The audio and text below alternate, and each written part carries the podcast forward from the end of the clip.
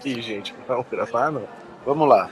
No site do Museu da Menstruação pode-se observar algumas fotografias de artigos utilizados para reter o fluxo menstrual. Não é gostoso?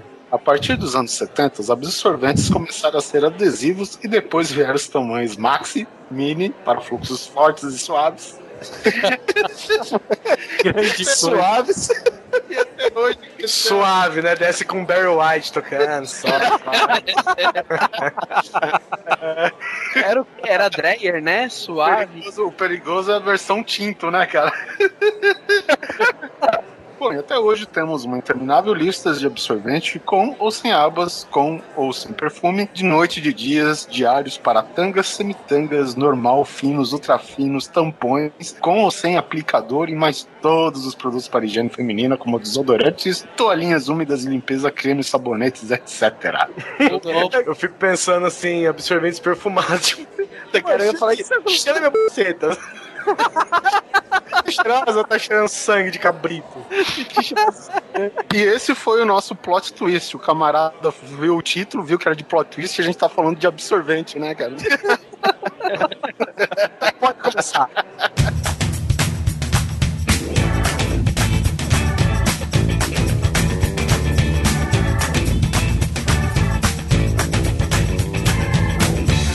Grande coisa. Um podcast que é bom, mas que também não é lá grande coisa.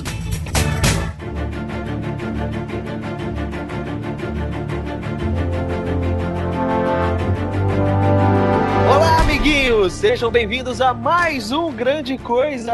Eu sou J. Timon Neto e comigo também temos Arapolar. Olá, amiguinhos. Hoje eu estou ansioso para saber como vai terminar isso aqui. Guizão. E o plot twist da minha vida começou aos 18 anos. O nosso professor master de trocadários do Carilho, Oliver Pérez. É isso aí, sou eu. E por lá, como vai terminar? Eu não sei, mas a sua mulher já tá grávida. Filha da p. Ele não esquece isso, velho.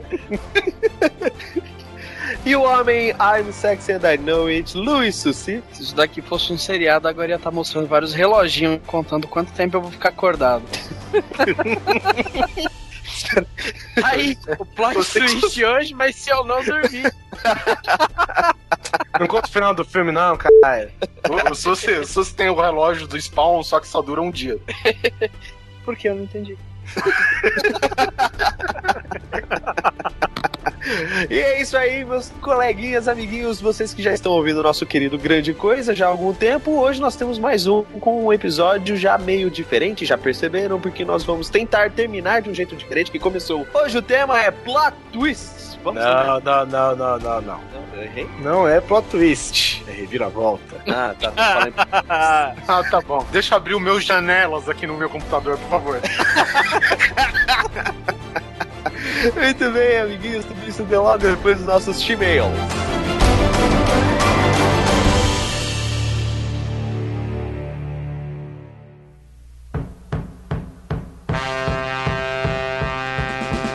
Isso aí, Oliver Pérez. Estamos aqui para mais uma leitura de e-mails no Grande Coisa. Desta vez gravando fora de casa. Onde você tá, Oliver? Tô no Rio de Janeiro, que eu não acho nenhum rio pra me refrescar aqui, mas tudo bem. Cara, eu imagino que se aqui tá calor, aí deve estar um inferno, velho. Não, cara, que a gente queima na sombra, velho. A gente é tipo o churrasco do cara do Fantástico. que o cara- que o cara queima sem usar fogo, tá ligado? É tipo nós, assim. Aliás, a primeira coisa que eu queria fazer era agradecer, né, o carinho de todos que mandaram e-mail. A gente recebeu bastante e-mail, nem vai dar pra ler todos. Isso. É só reforçar, né, os nossos contatos ainda que começou meia sola, né, mas enfim, estamos reforçando aqui. Você pode entrar em contato conosco através do e-mail contato@grandecoisa.com.br ou se não pelo contato.grandecoisa@gmail.com, além dos nossos perfis no Twitter, né, no arroba grande coisa underline e também pelo Facebook barra grande coisa. Então, eu já contei a história como o Guizão conseguiu.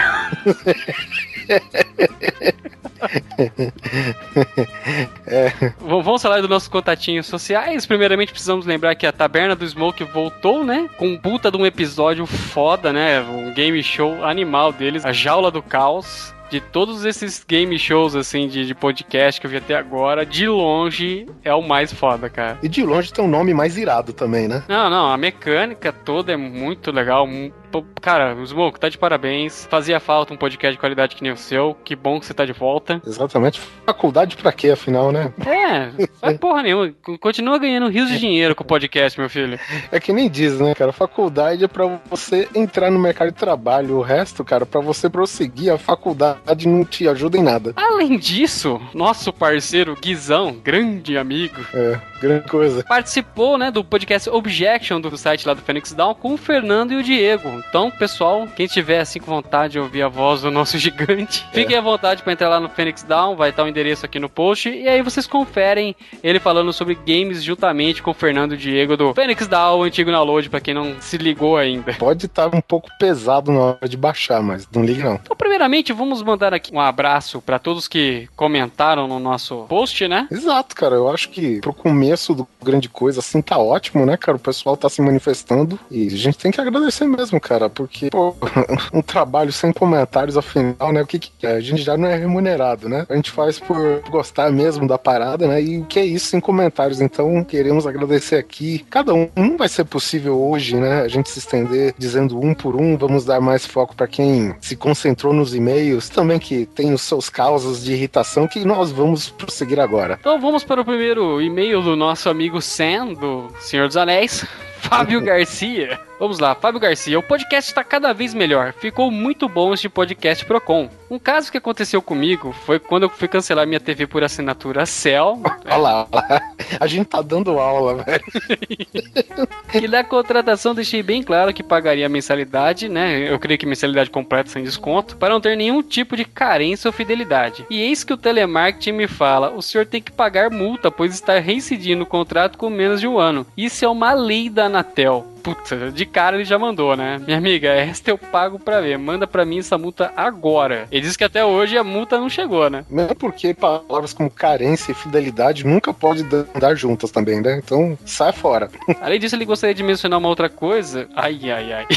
Eu não lembro quem falou sobre o cheiro de no cinema, mas devo lembrá-lo, um homem não deve reclamar de cheiro de buceta, devido à máxima, se fosse para lamber buceta cheirosa, nós lamberíamos sabonete. Então é isso, um abraço a todos, um abraço ao nosso ouvinte Hobbit, né? Outro, né? Fora o Simão. E cara. É, muito. o Simão, o Simão é Frodo, né? É o, é o Fodo e o Sam. Fodo Sam não, né? Coitado, cara. Muito obrigado pelo provérbio de caminhoneiro mal educado. É, se eu vou gravar aqui, vou deixar salvo. Se eu não posso compartilhar, senão eu perco metade do pessoal. Quem manda e-mail aqui também é o nosso querido amigo Jonas Skazinski. Olá, amigos coisos. Sou o Jonas Skazinski, 29 anos, arte finalista de Caxias do Sul, Rio Grande do Sul. CPF só na nota, não no e-mail. Muito bem. Vocês reclamaram dos atendentes de serviços que são chatos, mas mas vocês esqueceram de reclamar a coisa mais irritante de todas, o pesadelo de quase todo profissional, principalmente o de criação, ele diz aqui, que é o cliente. Sim, aquele ser que acha que sabe mais que você sobre sua profissão e que acha que ajuda dando pitacos idiotas. Aquele babaca que confirma uma arte quando recebe diz que não era nada daquilo. O cara que pega os layouts que você envia para aprovação, não aprova e usa esse layout para fazer pedido na concorrência. É isso daí, velho, né? Pô, isso daí é filha da putice mesmo, né? Não é uma coisa que irrita então, isso é uma casa de polícia. Aquele cara que quer o site pronto para amanhã, mas ainda não te mandou texto nenhum. Sinceramente, acho isso muito irritante mesmo. É, tenho vários casos de clientes desse nível para baixo. Abraço, continua com o trabalho foda de você. Mais uma vez, um abraço aí pro Jonas. Ei, que tá? É Jonas ou já virou Joana Skazinski? Como que ficou? é. é, quem sabe que redução de estômago é só pra enganar, né? É, vai que reduziu de outro lado, né? então vamos lá, o próximo e-mail é de Jorge Eduardo do Piento. Olha só. Borra, baralho, tomate cru. Que ódio vocês me deram. Nunca relembrei de tantas torturas que a gente passa no dia a dia e no que se trata de telefonia móvel pastei. Acho que com todas elas, talvez nem tanto com a Morton, mas ainda assim só pagando mais do que esse serviço de bosta vale. Dá vontade de mandar um Willy Wonka. Ah, seus serviços são tão pra frente como esses seus comerciais com Ronaldinho, Neymar e Fernanda Lima? Diga-me mais sobre não sair do Ed em uma grande metrópole pagando 200 reais.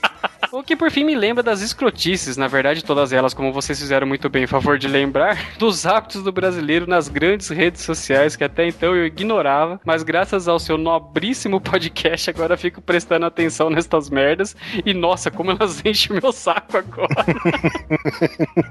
Tem aquela coisa que é irritante, mas que ela passa despercebido, né? Só que, assim, são coisas tão injustas que acontecem com você e na hora que você, sabe, cai em si e fala, porra, como assim isso tá acontecendo comigo, né? Não resta fazer outra coisa a não ser me unir a vocês e rir depois de pastar muito com tudo isso. Muito bom esse episódio e keep the good job. Abraços, coisas. Abraço, George, muito obrigado. Esse é um vídeo novo, cara, eu não conhecia. Muito obrigado pelo seu carinho, por estar prestigiando o nosso programa e por dar o seu feedback, cara. Com propaganda com Ronaldinho, Neymar, Fernanda Lima é o, é o top, né, cara? Ah, cara.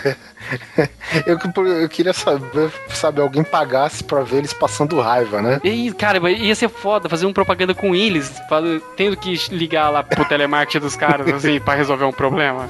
Não, o, o, negócio é o seguinte: a gente encontra eles na rua, parar, tipo, para a, a, a Fernanda Lima e, e, ver se o celular dela é, é, é da escuro mesmo, sabe? Eu quero confirmar isso. Cara, isso ia ser muito foda. Imagina, parar e chamar a polícia e tal. Eu duvido, velho, que, que seja escuro o celular dela, cara. Com certeza, velho. Ai, cara, ia ser demais, né, velho? Eu falei, eu quero tirar uma foto sua. Ah, tá, não, solta o seu celular, tá bom. Tipo esse comercial do, do Rodrigo Santoro. Não, vai um pouquinho mais pra esquerda, vai um pouquinho mais pra esquerda. Que por sinal é de outro telefone, outra companhia de telefonia que também não funciona, mas tudo bem. Mas tem alguma no Brasil que funciona? Você tá aí com 3G da Morto, a gente tá vendo a qualidade que tá o negócio, né? É, exatamente. Já diz bastante coisa, né? E ela detecta quando a gente grava podcast, né? Porque ela tá bem o dia todo e quando a gente precisa. Aí ela caga de vez, né? Bom, aqui tá também quem manda e-mail, Kaique Martins, 18 anos, aspirante a programador e designer. Cara, tomara que esse não seja seu CPF. Deixa eu notar aqui. Ah, de Guarulhos, São Paulo. Ah, um quase coterrâneo. Então ele manda: Olá, coisas. Veio pro meio deste apenas reclamar mais sobre coisas que nos fazem arrancar os cabelos do saco. Ai, ah. cara. Só de pensar já dói, velho. Esse, esse, cara tá irritado, hein, galera? Segura o saco dele. A principal delas que vem me irritando nos últimos dias é sobre a minha operadora de telefonia móvel. Como se eu pudesse esperar alguma outra companhia de, de qualquer serviço, né? E ele aqui especifica que é a querida Morto, pouco menos de um mês adquiriu um smartphone novo. E mudei para um serviço pré-pago. Acontece que a nossa querida operadora oferece um serviço bem legal legal de internet pré-pago que não funciona no meu bairro.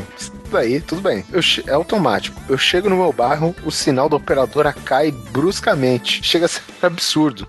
Em outros bairros da minha querida cidade, o sinal é uma beleza. Fica pior. Essa semana eu liguei na operadora para expor a situação e fiquei nada mais, nada menos que 50 minutos. Caceta, hein? No telefone para receber a resposta que o defeito pode estar no meu aparelho. Puta que pariu. É, é que seu aparelho tem esse problema. Ele entra nessa zona, o GPS já detecta e te escrotiza, né, cara? Isso é só um tópico que anda me irritando. Eu poderia falar que os cinemas daqui da minha cidade não estão aceitando minha carteira de estudante com uma desculpa que eu nunca ouvi falar. E olha que eu pesquisei. Fora isso, o programa está ótimo. Coisas acompanho vocês desde o Nerd Drops, mesmo quase nunca mandando e-mail, mas prometo ser o ouvinte mais presente dessa vez. Faça isso, ó. Abraço aí pro Kaique Martins, cara, e referente. Isso daí um conselho não só para você, mas para a maioria do pessoal que assina serviço 3G. Primeira coisa, tá certo que não é de muita grande valia, mas já te ajuda. Verifica no site do, da, da sua operadora, cara, se ele tem algum esquema de te mostrar cobertura, né, cara? Porque eu tava verificando de algumas e, tipo, por mais grande que seja a cobertura dela, ela tem uns gapzinhos, né? Por causa do diâmetro de cobertura da, das antenas antenas, então, então fica tipo uma zonas mortas, né? Não sei como chamar isso, cara, mas acontece. Lost. É, é. Eu já vi casa aqui de uma rua inteira ficar simplesmente numa zona morta e realmente não pega, cara. Deve ser a rua do cara aí. Parabéns. A culpa é sua por ter morado aí. Toma essa, né, cara? o próximo e-mail é do Léo Luz. Olá, seus coisas, tudo bom? Antes de mais nada, obrigado por voltarem ativa. O grande coisa é muito diferente do antigo podcast, mas a animação de vocês continua na mesma Kombi. Uma coisa que é de cair o é você ir na lanchonete daquele palhaço amarelo ou no rei maluco concorrente e pedir sua refeição, tipo um número 2, por exemplo, igual o da foto, no melhor estilo, né? Um dia de fúria, ele diz aqui. Quando chega a comida, é uma porcaria mal montada, fria e a porra do refrigerante tá com gosto do rio Tietê. Cara, será que ele já tomou água do rio Tietê, velho? Cara, mas o negócio de estar tá mal montado tem a justificativa, porque o cara fica a 10 metros das caixinhas e o cara vai jogando o pão, a carne, o alface, o gergelim, sabe? Vai tudo à parte, cara. E, e meu, não dá, né, cara? Velho, aí cai de novo ao você olhar pra fila para trocar e se deparar com metade da população da sua cidade ali ao mesmo tempo. Isso aí deve acontecer muito em Jundiaí, realmente Bauru deve acontecer direto, né? Porque não é grande, então você realmente vai ver um monte de gente que você conhece. É, já pensou em Nova York? Porra, polar, você aqui. ah, é ruim, hein? Outra coisa foda é você ir ao supermercado, se deparar com 14 caixas e apenas dois funcionando, além do preferencial ou de 10 volumes. Aí você chega próximo da feira de 10 volumes e vê um cara qualquer com um carrinho cheio de produtos. Dá vontade de falar, por gentileza, seu filho da puta, dá pra mover sua bunda gorda porque você não respeita a porra da placa de aviso. É, é um mal educado respeitoso, né? Por gentileza, seu filho da puta, né? por gentileza, querem se fuder por obsequio, né, cara? cara, o, o que eu odeio em supermercado é, é, que eu, assim, eu carrego uma maldição, velho. Mas todo carrinho que eu pego tem as rodinhas travadas, velho. Puta, eu também, cara, eu sou o rei disso, velho. Cara, velho, eu aqui ia falar, ah, duvido. Quer ver? Quer ver? Escolhe qualquer um. Pega aquele lá de trás. Peguei rodinha travada. Pode escolher qualquer outro. Vai lá, rodinha travada, cara. Eu não consigo pegar nenhum carrinho de mercado inteiro, velho. Nossa, eu sou o rei disso. Eu falo pra Aline, não é possível. Só pode ser comigo isso. Teve uma vez, cara, que, tipo, eu tava andando rápido e aí a Kinha falou: não, não, não, não, não, para, para aqui que eu tenho que pegar um negócio. Eu parei, eu fiquei com o bastão na mão, o carrinho foi embora. e finalizando aqui o e-mail, ele diz: Ah, uma última coisa que faz o cair da bunda é ter que mandar e-mail com histórias assim, sendo que os podcasts poderiam chamar para uma gravação muito mais fácil. E tá aí uma, uma ideia que a gente pode ser que adote, por que não? Começar a mandar contato aí, manda já o contato Skype, uma gravação ou fazer uma pegadinha, quem sabe? É, já, já vai notando, né, os, os podres que te irritam aí do, do universo afora. Exato, a gente não faz o dois e esse vai ter a participação dos ouvintes, né, cara? É, pois é, né? Porque a nossa, o nosso parecer a gente já deu. A gente já falou grandes verdades aqui, né? Agora que vocês falem as suas. E termina aqui, abração no pâncreas, né? Léo Luz do Action Nerds. Um abraço para você, Léo. Muito obrigado pelo seu e-mail. Vamos agora para o próximo? Ah, esse cara quer me irritar, cara. Esse cara quer me irritar. O Quagliato, que é o ouvinte nosso de, de, longa data, né? Desde os primórdios do Nerd Drops, ele sabe o que irrita, Oliver? Quem fala 20 megas. O plural é no bytes megabytes e não no mega. Parabéns, você acabou de me irritar. Próximo.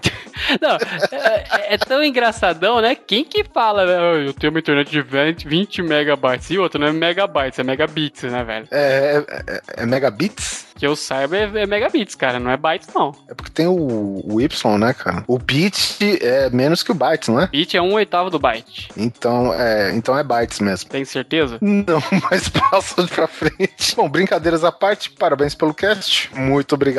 E já se vão mais de três anos acompanhando vocês e espero que muitos mais ainda estejam por vir. Um abraço né, pro Eduardo, que é conterrâneo meu aqui, né? Acostumado com essa terra abençoada. Por falar em conterrâneo, temos mais um aqui, que uma pilha nele falando que ele ia falhar e ele tá aí, cada, mandando mesmo um e-mail cada cast. Parabéns, Valino Arthur, nós estamos com você. É, é, mandou nos 47, né? Já no acréscimo do segundo tempo, mas tudo bem. Cara, o cast foi sensacional, foi foda. Cara, o Oliver se benze, por favor, ou se muda ou entra pra igreja, cara. Tá foda, hein? o Oliver é, a, é, o corpo de prova da Lady Murphy, filho. Cara, vamos fazer um capítulo Bauru. A Olá e a Morto são um inferno na Terra. Minha mãe usa Morto e eu, e eu que tinha de ir pra ela na loja. Lá do bonde mudar de cidade é que ela, ele não tem mais que fazer essas coisas chatas pra parente, né? Não é olá, não. É tchau. ou, ou se não é só o, né? Na hora que você vai falar i, a coisa cai.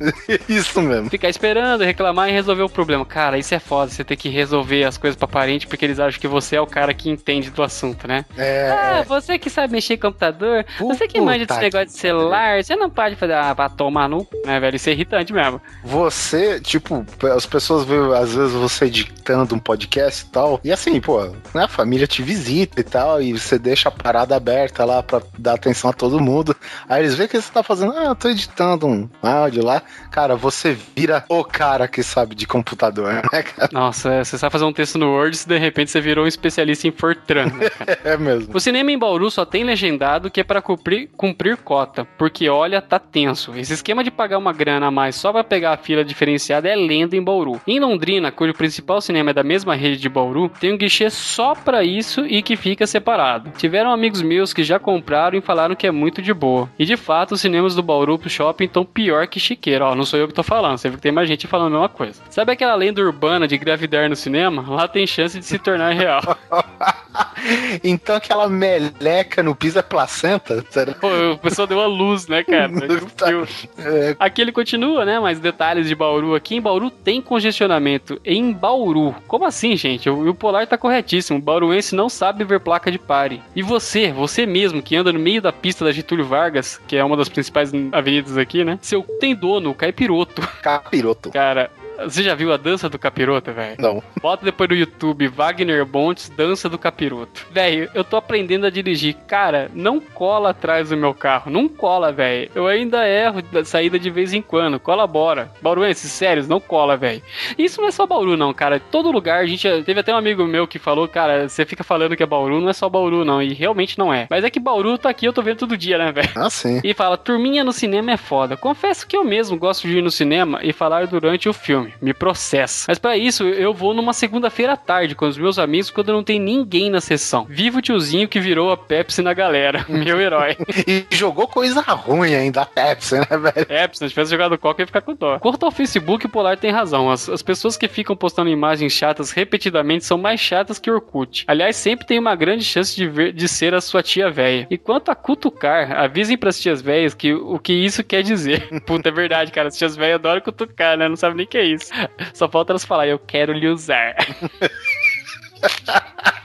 E não vamos suscitar, né? Não vamos dizer de novo, suscitar nomes, mas, cara, eu não quero ver foto de cara marombado. Mais um. Por fim, os PPS fizeram o mundo ter ódio da Enya. Pobre da Enya. Cara, é verdade, né? Todos os PPS tinham música da Enya, né? Todos música da Enya, cara. Ou se não, tipo, Andrea Bocelli, né? Tinha bastante também, cara. Que festival de puta. E cadê a música do final? E isso vai variar, cara, porque se o cast tá gigante, velho, porra, sacanagem. Vai que o cara pede uma música, vai, sei lá, Mike Oldfield, que uma música tem 20 minutos, velho. Não dá, né? Então, assim, conforme vai passando, aí a gente vê que o cast foi mais sucinto, mais objetivo, a gente pede uma música e boa, né? Então é isso, gostaríamos de agradecer mais uma vez a todos que mandaram e-mails e comentários. Continuem, por favor, nós gostamos de saber se, o que, que vocês estão achando do programa. E é isso, Oliver. Vamos agora torcer as nossas expectativas? Eu vou ficar quietinho segurando meu modem no alto. então é isso, fiquem com o cast.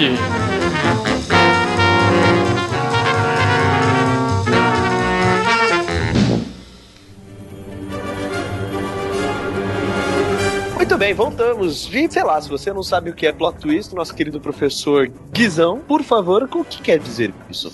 Estou aqui com o meu dicionário acadêmico chamado Google. Wikipedia. Wikipedia. E plot twist nada mais é que a terminação em inglês, porque se você falar inglês torna o bagulho muito mais chique, de reviravolta de um tema, né? Reviravolta de uma história. Então sempre que tem alguma coisa que, por exemplo, um filme, por exemplo, que é o que a gente vai falar aqui, é, ele segue toda uma linha e um certo momento ele vira pra uma coisa completamente diferente, você descobre uma coisa completamente diferente. Isso é um plot twist. O único ah, twist que começa e termina ruim é da Pepsi, né, cara? Você toma, toma, toma, e no, no, fim das contas é a mesma bosta de sempre. É a mesma é, bosta, cara. Tem alguns filmes que se mantêm com essa merda depois que viram plot twist também, né?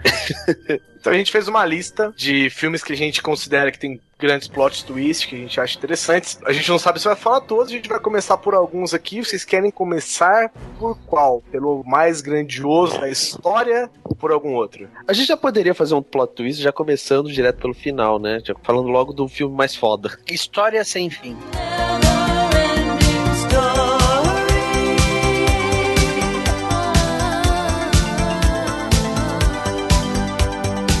É verdade. É um esse, foi um, esse foi um plot, plot twist, cara. Ele tem fim, afinal de contas. Exatamente. Isso hoje em dia ia causar uma comoção no Twitter como feio, propaganda enganosa. É, é, é. a história sem fim feio. Certeza que ia ter processado. É, ia ter lá, Galvão, voltamos com a história sem fim ao vivo. Você não podia ser uma história, né? Chega no clímax do filme e pronto, acaba, sobe os créditos, né? Agora, próxima, o próximo capítulo, né, cara? Mas, assim, uma de nossas estrelas da pauta aqui é o filme Seven.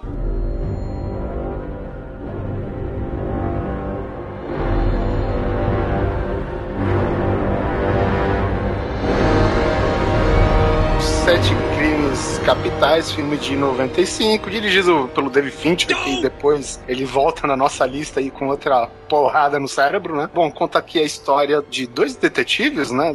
Do, do David Mills, que é o Brad Pitt, e do Somerset, que é o Morgan Freeman. Cara, que, assim, impecáveis, cara, os dois, impecáveis. Eles estão na caça é, de um serial killer, né? Que usa como tema, nos, digamos assim, dos seus crimes, os sete pecados capitais, né? É, eles acham o primeiro pecado, né? Como eles vão investigar um assassinato, e o primeiro pecado é a gula. Ele vai ligando os pecados, tipo, um crime liga ao outro para eles irem descobrindo ou não? Não lembro direito. Vai, vai ligando. Vai, né? Vai ligando. alguns crimes ele deixa um detalhe para um outro crime. Tem, não, não são todos que ele liga, não. Mas. O primeiro crime é a gula, eles chegam na casa, tem um cara morto já há um bom tempo, né, não, Oliver? Ah, o da gula, o gordão gigante, é isso? É, morto com a cara no macarrão lá. É, faz, faz um certo sentido. Bom, e cada crime que o, o, assassino faz, né? Ele deixa a marca do pecado capital, né? E no caso da, da gula, o, ele fez simplesmente um cara comer até explodir, né, cara? Isso. Assim, é, é foda o jeito que ele motiva as vítimas a fazer coisas bizarras em nome da, do, do propósito dele, que daqui a pouco a gente fala, né? Eles trabalham todos é, nesse lance do, do, dos sete pecados capitais, né? E, tipo, a cada que, que acontece, né, cara, é um pecado capital a menos, né? Então, quer dizer, a chance do, do cara pegar o assassino antes, né, de, dele concluir, a, digamos assim, a obra dele, né, vai estreitando, né? Eles, eles, têm na cabeça que são sete pecados que o cara vai, vai matar em lugares diferentes, todos na mesma cidade, em locais diferentes, relacionados como são as mortes, né? O primeiro, o primeiro crime é a gula, o segundo crime é a cobiça, o terceiro crime é a preguiça, o quarto é a luxúria o, e, e, o quinto é a vaidade. Então eles sabem que eles têm esse, esse, esse prazo, né, que não é um prazo definido por tempo, mas é um prazo limite para que eles possam pegar esse cara. E, e ele não deixa rastros nenhum, ele deixa pistas para um outro crime e não necessariamente se consegue encontrar ele. Eles acham outras pessoas, eles acham é, outras informações e tal, mas não conseguem efetivamente encontrar a pessoa, mesmo encontrando com ele durante o filme todo, né? E a gente também não sabe disso, vai saber só no final. É, exatamente. Aí o plot twist, a, a grande jogada, estejam avisados, né? Um cast de spoilers, né? É, você, digamos que isso já estava meio que subentendido, né? Enfim, e, e, tipo, só com cinco dos crimes relacionados aos pecados, a gente que tava, né, assim, indo praticamente junto com os dois detetives, né, meio que acaba com a graça, porque o cara se entrega, né? É, o cara simplesmente, eles estão lá, né, eles encontram o cara, eles, eles tomam tiros, eles fogem, eles perseguem o cara, se lascam todo, e a hora que eles acham que o cara finalmente fugiu, o bandido aparece na delegacia, dizendo: Ó, oh, fui eu, eu sou o cara que vocês estão procurando. Oi, eu sou o Kevin Space, eu não apareci nos créditos iniciais, mas vou aparecer depois no final. E isso que é foda, cara, porque você sabe, é óbvio que é ele mesmo, mas é o Kevin Space, cara, também numa atuação assim impecável, de cara de bunda, como ele sempre sabe fazer. Parece o Rayman. Basicamente.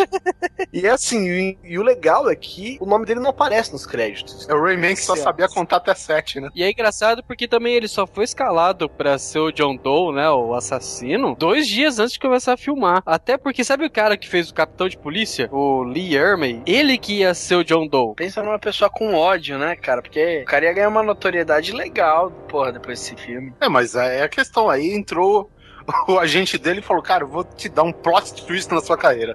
que é, agora você sabia que, na verdade, quem pediu pra não aparecer nos créditos foi ele, né? O próprio Kevin Space. Gênio, né, velho? Gênio. Os caras queriam colocar ele como puta destaque. Ele falou: não, eu não quero que vocês coloquem pra não estragar a surpresa. É, porque, porra, imagina, eu sou, sei lá, Marlon Brando, cara. E meu nome aparece nos créditos iniciais. O primeiro, o primeiro. É, e, você e eu não. no final do filme, né? É, e eu não apareço em, em dois terços do filme, cara. Como assim?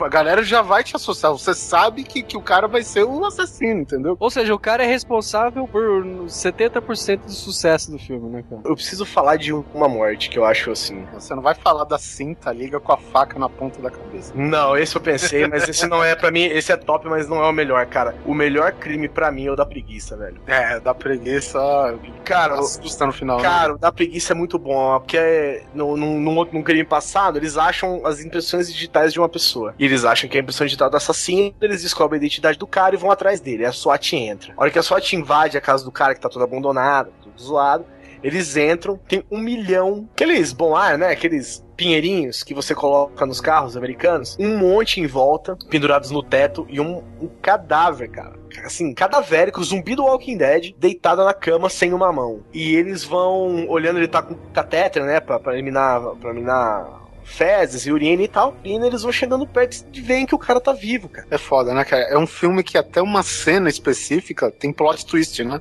Tem. Porque até, até no, no, final das contas, quando eles entram, né, eles acham que o cara tá morto, né? E, porra, tu, tu olha aquela. O cara tá praticamente uma múmia lá na cama, né? E o que é mais assustador, eu acho, nesse negócio, é que parece que o bicho ia ter um animatrônico, né? Parece, cara, parece. Mas, mas não é, cara. Ele foi um. Os caras contrataram um ator muito, mas muito, muito, muito magro mesmo. E ainda eles colocaram, tipo assim, umas próteses dentárias pro dente dele ficar maior. É, porque fica com aquela volta do, do crânio, né, pra fora, assim. É, então, aí os caras fizeram isso pra, pra cabeça dele parecer menor, sabe? Cara, em 95 o cinema tinha que ser na raça ainda, né, cara? A gente tinha o, o que essa tecnologia toda da, das maquiagens que, que mixam com os animatrônicos existia e tal. Mas lembrando que, tipo, não tá essa, essa putaria toda de você colocar num software e tua cena já, já ser gerada, né? E ainda se tratando do David Fincher também, né, cara? É, meu, filme feito na raça. É, eu não ia fazer por menos, né? Eu não ia fazer por menos, né, cara? E aí acontece que ele tá vivo e ele recebia remédios o tempo inteiro para não morrer, ter um mínimo de, de, de, subsistência ali. Eles levam pro hospital e tal. Esse é um que acaba não morrendo. Ele comeu a própria língua, isso, cara. Cara, é impressionante. Aí o que, que acontece? Ele fala para eles que ele ainda tem dois, dois crimes a ser feito, da inveja e da ira, né? Eles levam ele até um lugar com a polícia distante, no meio do deserto, né? E tem dois crimes a serem acontecidos para ele poder sair soberano, né? Tem uma caixa, nessa caixa tem a cabeça da mulher do Mills, cara. Espertão do jeito que ele é, ele já fala que é inveja, que ele invejava, que era uma linda mulher, é, com um casamento estável e algumas coisas. Tem uns, umas brigas aqui, outra lá, mas até então é estável e tal. Cara, essa é a inveja que ele vive uma vida, né? De um psicopata, de um serial killer, não deve uma ser. Uma vida saudável, né? Não sei que você faça parte do Dexter, os serial killers eu acho que não vivem muito vidas muito saudáveis. E nisso, o Mills, que é o personagem do Brad Pitt, ele é assim, durante o filme inteiro você vê que ele é uma pessoa muito explosiva, muito sentimental. E ele, de ódio, acaba matando o John Doe, né? Que é, traduzindo, que é um Zé Ninguém, né? Um... Exatamente. João da Silva. É o nome de que eles põem indigentes lá, né? É, isso. Ah, os caras morrem, indigente, é, John Doe é praticamente o Zé Ninguém, exatamente. É, um Zé Ninguém. E ele acaba matando ele, ou seja, ele, ele morreu completando os sete crimes, né? Que com, com a inveja, com a morte da mulher dele, e a ira com o Brad Pitt matando ele. Ou seja, ele já não planejava ser vivo, ficar vivo até o final. Ele já sabia que o Brad Pitt ia matar ele pelo crime que ele fez com a inveja, pelo pecado da ira, ele ia acabar matando o cara e no final, do, no final eles resolvem o mistério, mas, mas fica aquela sensação de que não, não foi, a justiça não foi feita, né? Porque não, não, não foi preso preso, que é o que o Somerset queria de verdade, era que ele sofresse os, os trâmites legais, né? Você sabe que no em uma das versões, né, do, do roteiro, no, na verdade o Somerset descobria, né, que o, o John Doe foi criado num orfanato por um padre pedófilo, né, cara? Acho que resolveram tirar depois, né? Olha o clichê. O John... é, pedófilo não é, velho? Tem nada. já, tá, já tá aí. Aí o John Doe sequestra o Mills, né? E atrai o Somerset uma igreja lá, toda. Uma igreja velha, tal, decorada lá com, com arte dos sete pecados capitais, tentando fazer que o Somerset matasse ele por vingança, né? Que seria a ira. Só que ao invés disso, né? Aconteceu o que a gente vê no final, né? Cara, e esse é um plot twist porque até então eles seguem um criminoso normal, né? Sim, sem escrúpulos e tal, mas é de um filme de crime, ele é natural, assim. Ah, e, e sem mencionar que ele conclui a obra dele lá, naquele momento, né? E ele ainda ganha, porque ele completa tudo o círculo. E agora, sabe uma curiosidade foda desse filme, cara? Sabe tem uma hora que o, tem os fotógrafos tirando foto, aí o personagem do Brad Pitt vai lá e tira a câmera do cara? Sim, é o. É o próprio o Kevin Space. Isso, o próprio Kevin Space. Tanto que eles, eles, eles descobrem isso na hora que eles acham a câmera escura lá com várias fotos deles mesmo, né? E depois que você vê isso, né, cara, a segunda, terceira vez que você assiste o filme, você já saca na hora. É, é muito bom. Tem umas outras curiosidades legais do filme que foi o seguinte: a New Line, que é a distribuidora, ela queria mudar o final do filme, cara. Queria fazer um plot twist? É, eu queria, eu queria, sei lá, fazer um final. Eu imagino que fosse um final feliz, né? Mas o Brad Pitt, cara, ameaçou sair do filme se eles, se eles fizessem isso. E eu acho que fez certo, porque olha o jeito que esse filme termina, cara. Tem que ter impulso firme pra fazer isso. Bom, o cara que come Angelina Jolie, qualquer coisa que ele fizer na vida, ele fez certo, velho. Hoje ele não come mais, ele só chupa os ossinhos, né? O caso, o caso, Esse que eu falar, ó, eu acho que hoje em dia o cara incorporou John Doe, velho. Tá trancando a menina e deixando ela na cama só na base da sonda e remedinho. é, ela tem falado alguma coisa ultimamente ou já comeu a língua já? O dele com a, a Jennifer Aniston foi basicamente um plot twist, né? Cara, tu, tu viu uma foto que apareceu a perna dela, cara? Faz Apareceu tempo. Uma foto Puta que pariu. Parece aquela perninha dos sinais, tá ligado? Que aparece no meio da plataforma. ah, mas o bom é que se ela comer a língua e ainda tiver com fome, vai ter pelo menos uns três meses de beijo pra, pra dar uma mastigada. pelo menos tem. tem umas outras curiosidades legais do filme que é o seguinte: o Polar falou que o Kevin Space pediu pro seu nome não estar tá nos créditos iniciais, né? Pra não estragar a surpresa. E nenhum material publicitário, nenhum cartaz, nenhum trailer, nenhum teaser, nenhum nada que foi veiculado tinha o nome do Kevin Kevin Space, cara. E tem uma outra coisa que eu achei engraçado que é assim: o, o filme foi eleito um do o oitavo filme mais assustador pelo Entertainment Weekly. E além disso, e apesar do, do John Doe ser considerado um dos assassinos mais perigosos do cinema, né? Também merecidíssimo, né? Não, não se vê ele cometendo nenhum assassinato. Nossa, isso é muito legal. Né? Você é. não vê ele matando ninguém no filme. E ele é considerado um dos vilões mais perigosos, um dos assassinos mais perigosos do cinema, cara. Mas eu acho que isso até, inclusive, ajuda, né? O, o clima de mistério, cara. Ah, com certeza. Ah, mas se a gente fosse basear por, por esse tipo de informação, então o, o Dig só já tá dominando a lista, porque ele não mata ninguém, né? É, o Dig Sol também não mata ninguém. Pois é. Eu, eu sou fã do Dig Sol, não vou falar sobre isso, né? que nem psicólogo e psiquiatra, não ajuda ninguém. Aí. Só vai lá e concorda com o que o cara fala. Tá, você tá certo.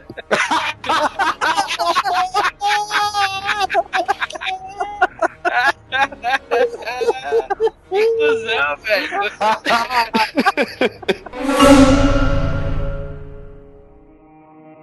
Bom, tem um outro filme aí, um livro de Eli, não sei quem não viu, mas se ele não viu, vai tomar um spoiler na cara. É, ele é cego. Porque, por isso que ele não viu, porra. Se você não viu, você é cego. Olha, eu não sei, eu não sei contar vocês, mas para quem joga videogame e é fã da série Fallout, cara, eu devo falar que se Fallout fosse adaptado pro cinema, Já... seria o livro de Eli, velho. Só não tem radiação, né? Denzel Washington versus Gary Oldman. não que os dois estão no ápice da atuação de cada um, né, cara? Mas o filme, assim, eu acho ele muito bom. E, e na verdade, Denzel Washington, ele é o Eli, né? Que é um personagem que é a única, a única motivação dele, cara, é proteger um livro até, sei lá, até ele. Eu acredito que ele não sabe sabe qual que é o destino dele, né? É, ele quer, ele, ele quer levar o livro, que no caso é a Bíblia.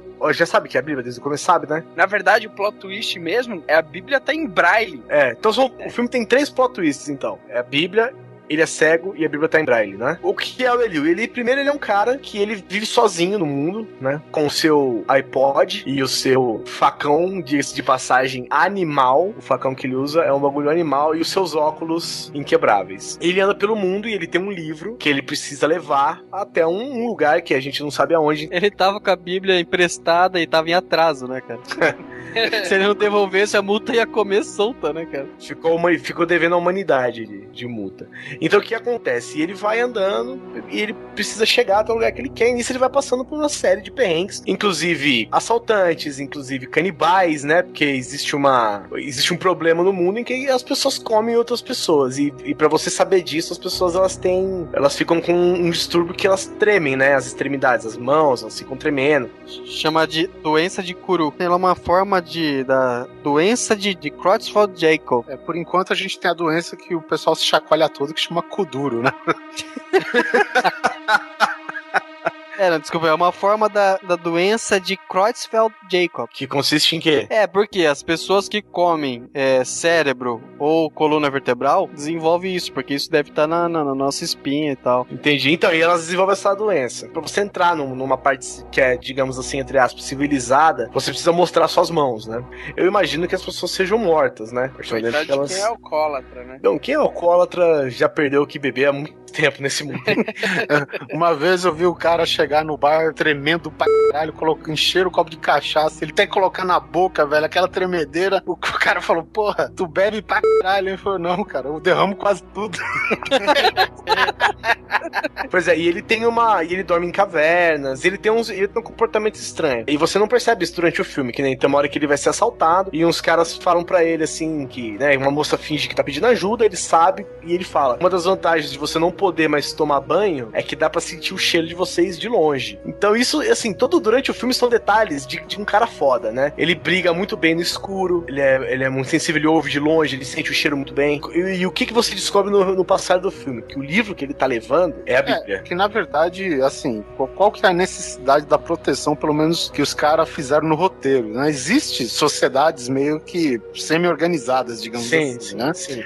E tem um líder dessas sociedades que ele é- não é completamente né, um cara bom, diga-se de passagem, que é um personagem do Gary Oldman. E, assim, ele, pelo histórico que a Bíblia tem no, no passado da humanidade, que é um livro que, cara, ele foi muito influente, cara, em várias culturas, entendeu? É o livro que tem a palavra, né, cara? Isso. Ele, ele só precisa trocar, assim, ele precisava. ele- o que, que ele precisava? Porque ele, poucas pessoas sabem ler, inclusive no mundo novo. Ele, ele é uma dessas pessoas que sabe ler. E ele precisava do livro, no caso a Bíblia, porque é um livro muito pô, forte, ainda mais quando você tem uma sociedade fragilizada. Então, ele teria a palavra, né, cara? A palavra do céu em cima do mundo, né? Daí a igreja evangélica que não deixa a gente mentir. Quem tem esse livro? Ele. Ele. ele, o ele, perto do final do filme, ele perde o livro, né? E, e assim, ele continua com a jornada sempre na mesma direção, né? Como se. A gente não sabe se é questão de fé, enfim. E ele chega até Alcatraz, cara, né? Que supostamente está abandonado. E, cara, lá tem uma sociedade totalmente funcional e que trabalha em recuperar, cara, os grandes marcos, assim, de, de arte no mundo, né? E da literatura, enfim. E, assim, ele falou, cara, eu tenho uma Bíblia versão James, né? Rei, é, é? King James, né? E o cara falou, sério, e como que tá o estado dela? Tá meio castigada, mas ela vai dar, né? E quando ele fala isso, cara, pô, o filho da puta, cara, tem a Bíblia inteira de cor, cara. É, ele tem a Bíblia inteira decorada na cabeça. Ele fala: preste muita atenção e escreva exatamente o que eu vou falar pra você. Do jeito que eu for falando. E foi aí que os, os unicórnios viraram. ele, ele acrescentou unicórnio, né? Sacanagem. viraram essas- E o que aconteceu? O Gary Oldman consegue esse livro. Ele pede pra, pra uma mulher que mora com ele. É, vamos falar de justiça poética, né? Depois que aquela sociedade deles praticamente se desmancha em violência, É. a única pessoa que pode ler a Bíblia pra ele é uma mulher cega que ele maltratou no passado, né? É, então, ele maltratou a mulher o tempo inteiro e ela trabalhava como uma escrava praticamente pra ele e ele consegue a Bíblia tem um lacre e tal, ele se machuca inteiro, ele consegue abrir a Bíblia.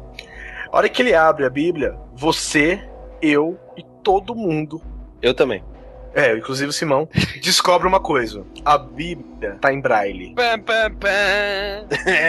E é legal que nessa hora a cena já volta pro Eli, deitado, olhando pro nada, assim, né? Tipo, aquele olhar, e aí vocês falam, caralho, ele é cego, porra, e ele começa a É, ditar a Bíblia. A- Até então ele ganha um close nos olhos, né? É obviamente no cinema todo mundo que é, é cego ele tem aquele olho azul desbotado, né? É, só, só, só tem cego assim, né, cara? Todo cego do cinema tem catarata. E é por isso também que justifica por que que ele não largava do óculos, né? Pro pessoal não desconfiar. Porque durante o filme inteiro ele não age como cego. Isso que é o plot twist também da coisa. Eu, pelo menos, quando vejo, geralmente, assim, o, o, o cego andando, ele é um pouco duro, né, cara? Outra coisa, Polar. Quantos cegos você viu no mundo pós-apocalíptico. Ah, cara, eu vejo no pré-apocalíptico os caras já andam tudo meio duro, velho. então, às vezes eles desenvolveram, porra. Ah, sim, até porque no mundo pós-apocalíptico ou você fica esperto, né, cara?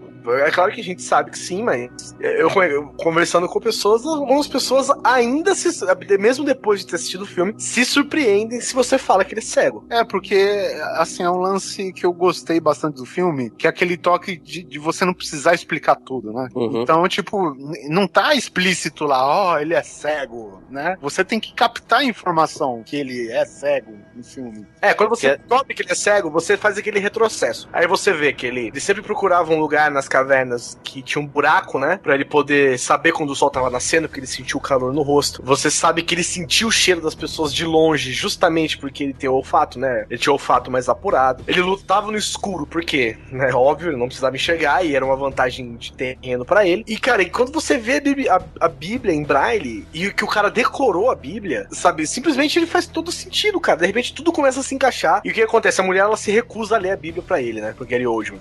Depois que chega nessa cena, faz sentido um cara cego ganhar de outro que tá com uma motosserra, né? Que faz barulho pra caralho. É, mas por exemplo, um dos três plot twists é meio assim. Você pode até meio que deduzir que era a Bíblia, porque assim, o cara, algumas vezes, é, a, o filme tem várias chamadas pra Bíblia, né? Tem uma hora que o Eli ele faz um, um discurso antes de lutar com os caras do Gary Oldman lá no bar. Quem conhece a Bíblia sabe que é, tirada aquela parte do Gênesis em que Deus expulsa Adão do paraíso, né? Negativo. Você sabe que aquilo é a Bíblia porque ele anda com aquele peixinho, o bottom do peixinho na roupa, sabe? Você diz aqueles tracinho cruzado? De evangelho. Cristianismo. É. Ah, tá. É que é o símbolo, é o símbolo do cristianismo. É do cristianismo, né? Mas você sabe por que, que é esse símbolo, né? Não. Era um símbolo que eles usavam para se identificar. Então, como eles estavam sendo perseguidos pelos romanos, então eles chegavam no lugar, um fazia o desenho de metade do peixe. Se o outro completasse, era porque ele também era cristão. Entendi. É que nem Olha o Batman no, no trailer é tipo, do filme É novo. tipo que nem os Super Gêmeos católicos, né?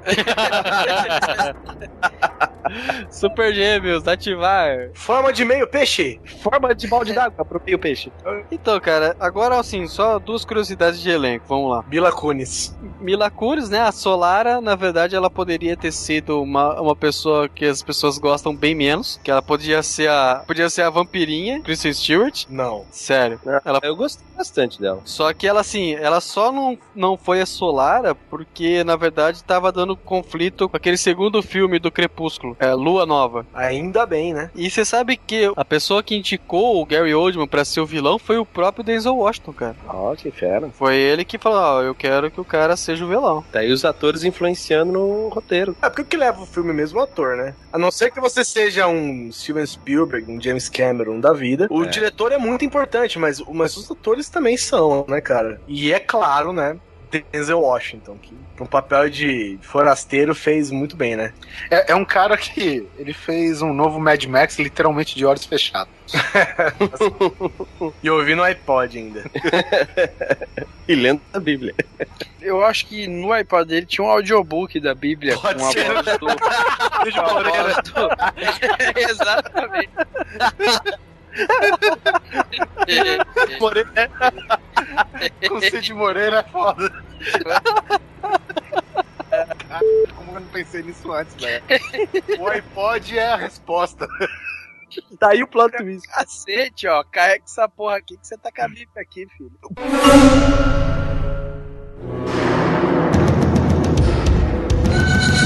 O próximo filme que a gente vai falar, que meu, é um clássico, assim, eu acho que até certo ponto injustiçado, porque a gente ouve muito pouco de falar dele, né? Ouve cara? pouquíssimo, cara.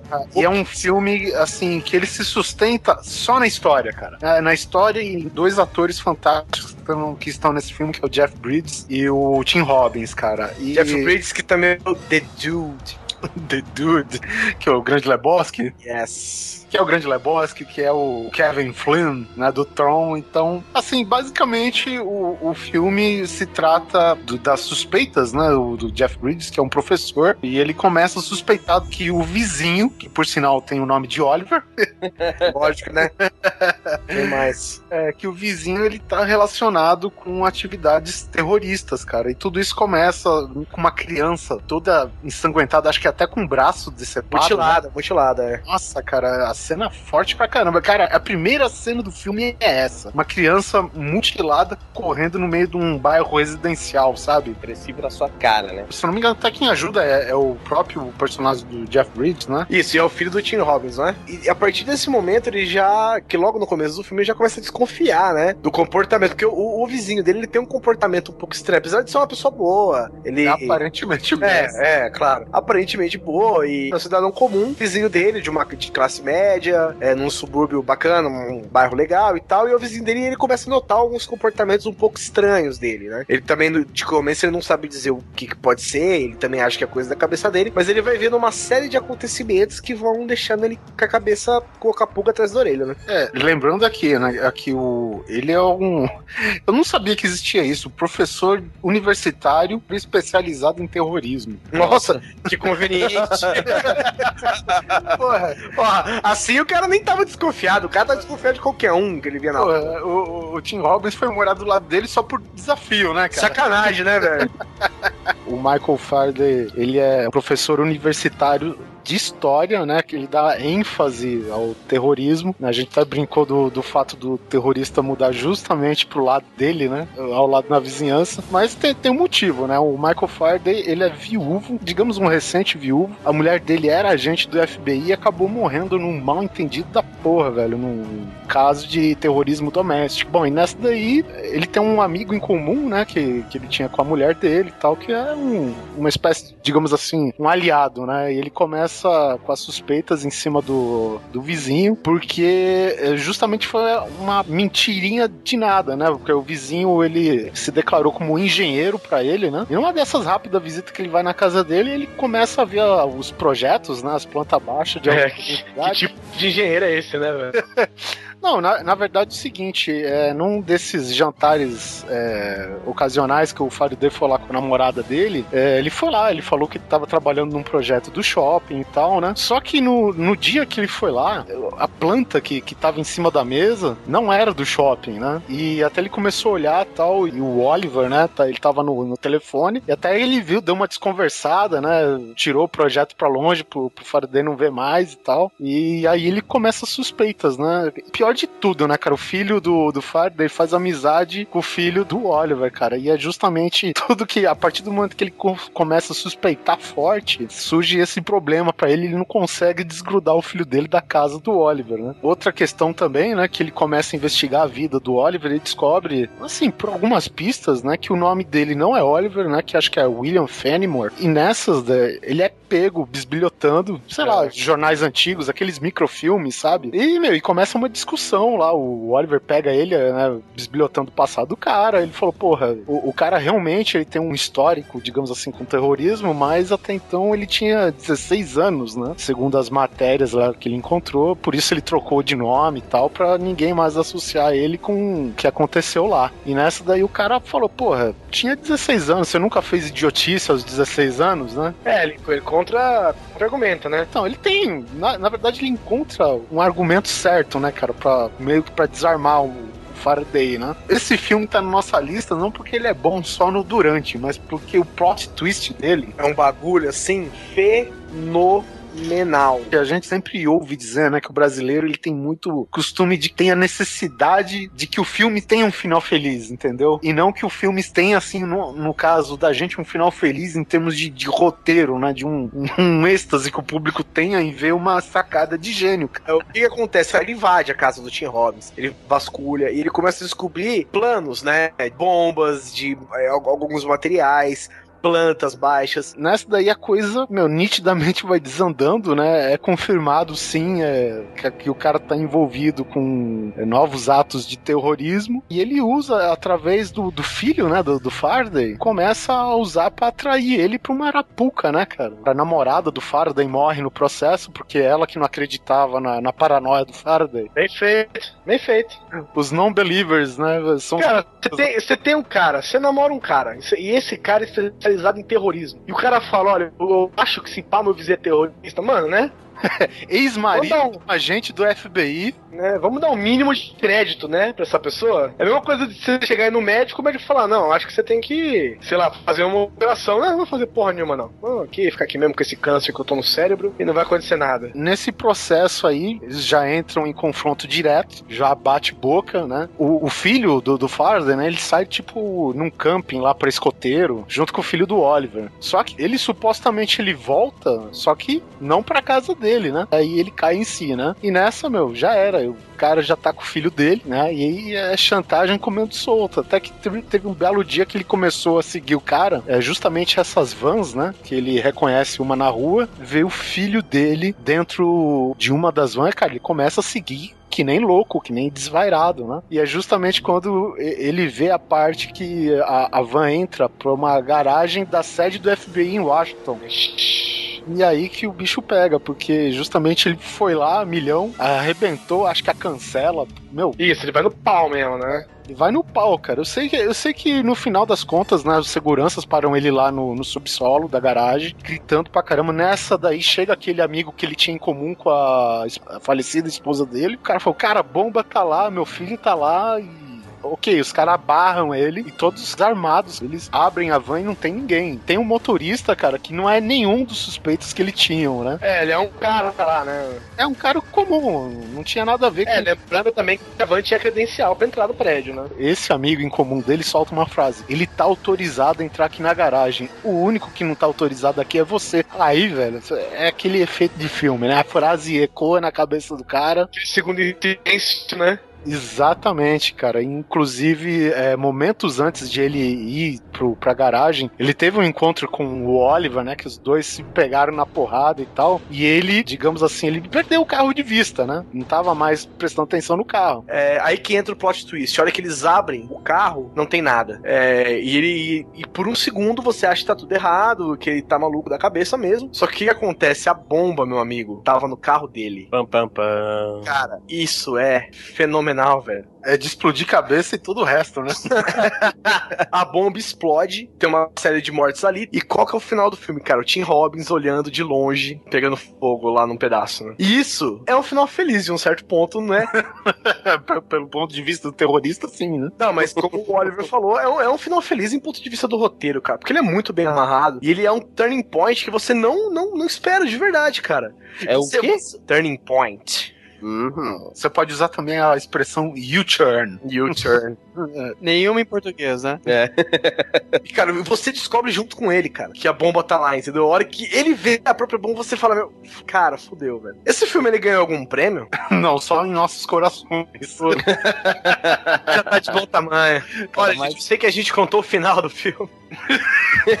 Mas é, é, é, que tá, cara. É um filme que, tipo, se a gente fala, não, cara, vai lá e assiste, o nego não vai. É. Entendeu? Porque, cara, é um filme que, assim, é muito amarrado em diálogo, em, em cenas, assim, que são totalmente propositais em termos de roteiros, né? Ela trabalha em função de um roteiro. Então, isso que é legal, cara. Agora, pô, a galera hoje tá muito acostumada do pessoal jogar as coisas na cara, né, velho? O Suspeito da Rua Arlington é spoiler, mas, assim, toda, digamos assim, a arte do filme você tem que conferir de perto, então assista. E por falar em proposital, você sabia que aquele acidente que o carro bate no ônibus não foi proposital, né, cara? Os caras iam fazer de tudo, eles iam dar um jeito do carro desviar, só que não deu certo, aconteceu o um acidente e acabou ficando no filme mesmo. Porra, já que perdemos o carro, né, pelo menos conste na cena.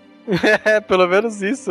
O carro bateu e foi muito bem filmado. Porra, deixa aí, né, velho? É, eu acho engraçado o seguinte, porque o pôster americano, cara, falando em entregar o final, né? Porque assim, o, o, o vizinho, eles, têm, ele sempre tem aquela natureza dúbia de ser, né? É, sempre. Você não sabe você não sabe se é se não é. O pôster americano tá lá. Arlington Road, né? Que é o nome original do filme em inglês. Fear the Neighbor. Porra, Porra velho. ah, meu Deus, eu não quero nem saber com que esse filme se saiu em Portugal, velho.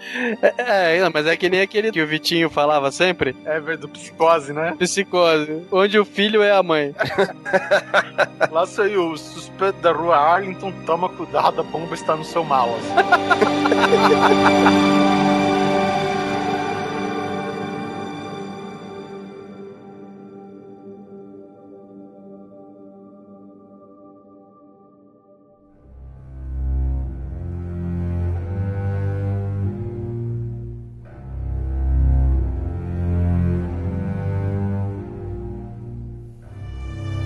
já que vamos falar de Tim Robbins, né? Nada melhor do que falar sobre aquele filmaço, né? Que é um sonho de liberdade, também conhecido como The Shawshank Redemption. Que, cara, é um dos melhores filmes que eu já assisti na minha vida.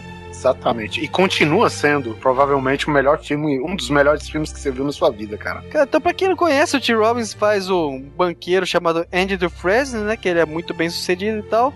Só que a, a, mulher dele morre, ela e o amante, e ele é condenado, né? Por, por, ter, por, ter, por ter assassinado a mulher. Então ele é mandado pra prisão de Shawshank para cumprir a sentença e conhece lá o, o Red, né? Que é o Morgan Freeman. E juntos os dois começam a se adaptar à vida da prisão e no final rola aquela fuga, por assim dizer, né? É, lembrando que, assim, ele foi pra cadeia, mas até então nem ele, como ele entra naquele estado depressivo pelo fato da mulher estar tá traindo ele, ele sabe que ele tava com uma arma e tava prestes a matar a mulher, mas pelo fato dele ter ficado tão bêbado, ele não sabe se ele fez, entendeu? Isso que é isso, foda, né, cara? Isso ficou, tipo, rondando a vida dele durante anos e anos na cadeia, né? Porque não é, não é uma simples passagem, ah, ele ficou aqui dois, três anos na cadeia, não, cara cara. Ele passa, cara, quanto tempo na cadeia? Uns 20 anos? Sei lá, cara. O filme ele é passado no, em meados dos anos 40, é isso? Eu acredito que seja isso. É, na penitenciária estadual de Shawshank, né? Que é o nome original do filme. No Maine, que é onde o, o autor aqui escreve todas as histórias dele, né? O,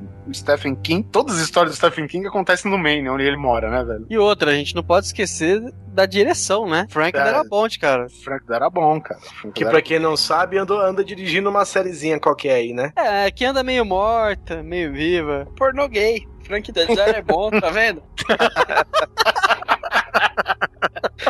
Ai, caraca. Mas conta mais sobre o filme aí, gente. A, a grande sacada do filme, na verdade, a, assim, o Andy do Fresne, ele era um contador. Ele, em troca de uma série de favores, que não é de lá muito favores, né? Para os prisioneiros, ele consegue, tipo, meio que ludibriar o imposto de renda, né? Porque ele sabe todos os buracos que a lei tem. Aí ele faz o imposto de renda dos guardas, né? Do, do, dos carcerários lá, do diretor do da prisão.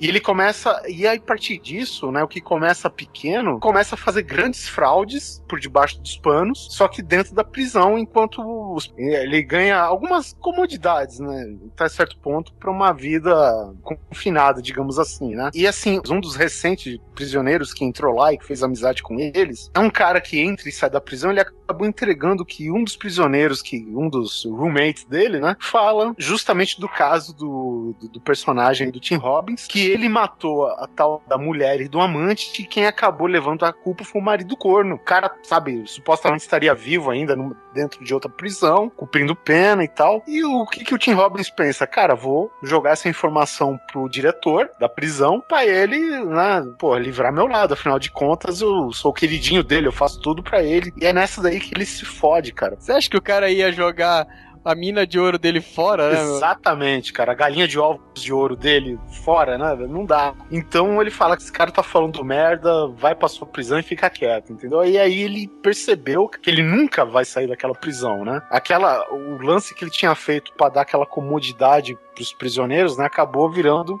um feitiço contra o feiticeiro, né? Acabou deixando ele mais preso ainda. Aí entra o plot twist da jogada, cara. Simplesmente numa manhã, o pessoal acorda e a cela tá vazia, cara, sem nenhum indício de arrombamento. O mais interessante, é assim, todo prisioneiro ele tem o seu hobby, né? Ele fazia peças de xadrez com um determinado tipo de pedra. E aí ele esculpia com um martelinho de escultor, que é um martelinho, cara, pequenininho. Cinzel. Sim, cinzel. O Sussi não tá aqui à toa. Você tá me dizendo também que o Tim tinha um hobbies, é isso? Ai, caralho. Vocês estão invertendo tudo agora. Agora o Guizão faz as piadas ruins, o susto da informação. que que tá fazendo, cara? Tá tudo, tá tudo diferente, tá tudo diferente. É o plot twist. twist. Deixa eu perguntar pra quem essa não tá grávida. Mas, enfim. E aí, cara, o pessoal analisando a prisão, né, os guardas carcerários, eles descobrem, cara, atrás de um pôster, porque geralmente ele tinha um pôster de uma grande estrela do cinema da época, né?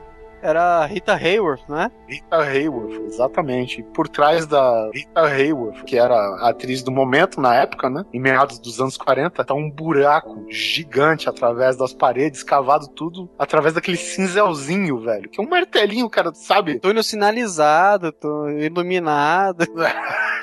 Caraca, velho. Só que, assim, um dia antes da fuga, cara, ele preparou um esquema gigantesco. Ele quebrou a parede com um cisalzinho, quebrou o tubo de esgoto, ele teve que ir através de rios de merda, velho. Que é uma Literalmente. cena, quebrou um tubo. Ele aproveitava até o- os trovões, né, pra, pra dar as marteladas, pra coincidir, pra o barulho não fazer um alarde muito grande na prisão, né, velho?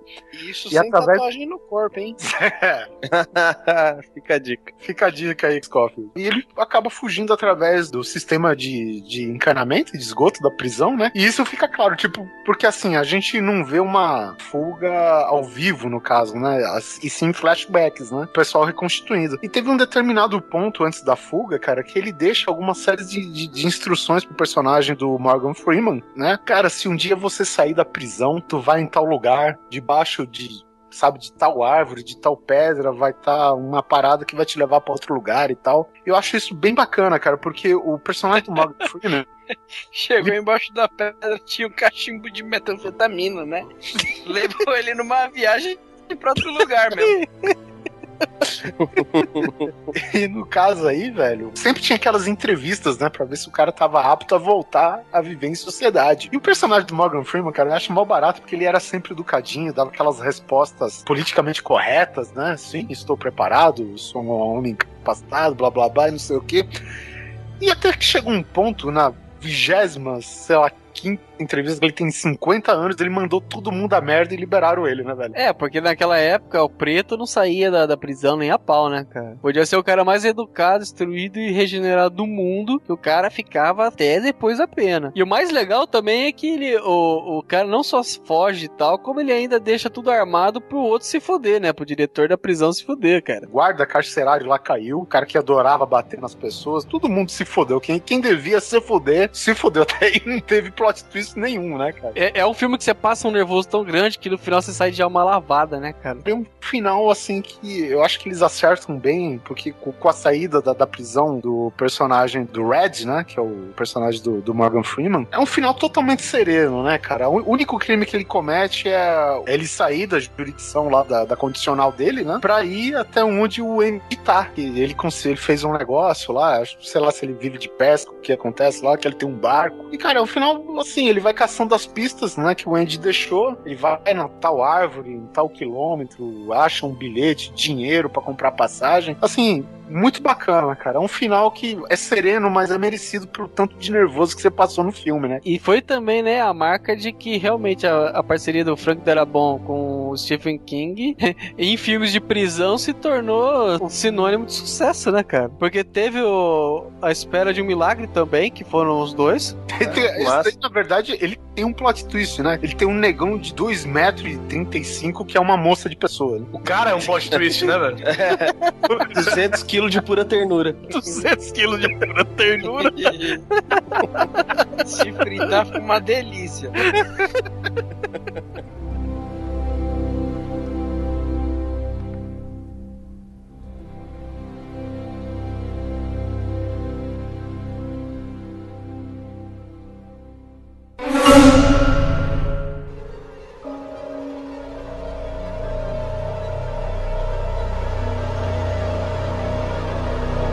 Aproveitando que a gente tá falando de plot twist, né? Não pode esquecer também de falar do grande filme Sexto Sentido. Fez aí parte da infância de todo mundo. É infância ainda, gente? Não. No caso do Oliver, não sei dizer.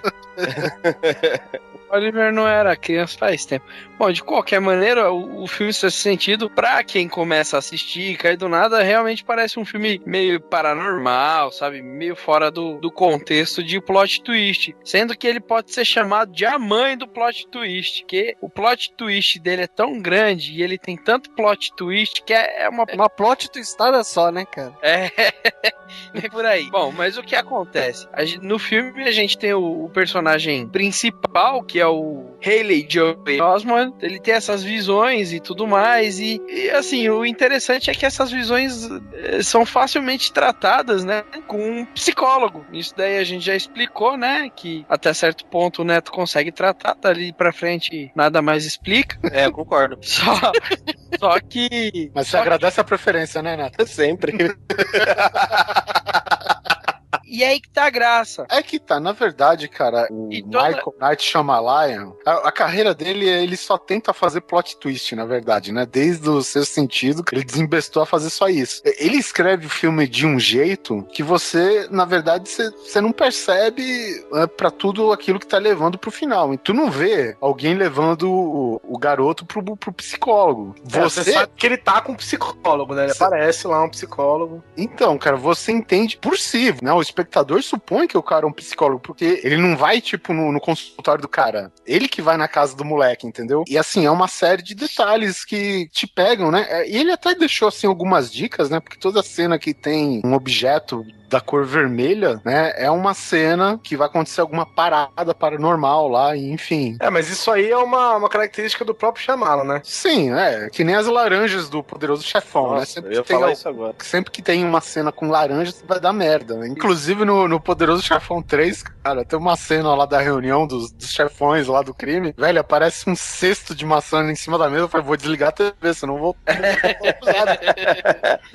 Que é a cena que o, que o helicóptero atira, né? No, né? no prédio. Então, é o mesmo recurso o, o Shyamalan ele usa pros filmes deles, né? Pe- Pelo menos até o sexto sentido você percebe que tem, né? Mas enfim, e no final das contas, cara, o que que se descobre nesse plot twist? O começo do filme é, acontece um atentado contra a vida do Dr. Malcolm lá, né? Que é o Bruce Willis, que um dos pacientes dele fica pinel pra caceta. Ele se dá em si que o tratamento que sempre foi baseado naquele, naquela coisa, pô, isso não existe, isso é coisa da sua cabeça. E ele se percebeu que, meu, assim, na realidade dele, que era uma mentira, e ele deu um tiro no Malcolm e se matou logo na sequência. E o filme continua a partir daí. E em todos os casos, você vê, tipo, o Bruce Willis, de uma certa maneira indireta, interagindo com a esposa dele, interagindo diretamente com o Cole, né, que é o personagem do, do, do Haley Joel Osment, e por aí vai, cara. Então, tu imaginou que o cara escapou do atentado, mas no final das contas, todo esse caminho que o personagem leva é pra ele se conscientizar de que ele morreu naquela cena inicial. É, na verdade, o, moleque que tá ajudando ele, né? Que tá, Uhum. exatamente. O moleque, na verdade, ele é um espírito que, junto com o moleque, eles estão trabalhando juntos pra solucionar o caso. Por que, que essas visões não deixam de, de atormentar o, o garoto? E aí, no caso, é o garoto ajudar a quem morreu de uma maneira trágica. E no Dr. Malcolm, ele esteve morto o tempo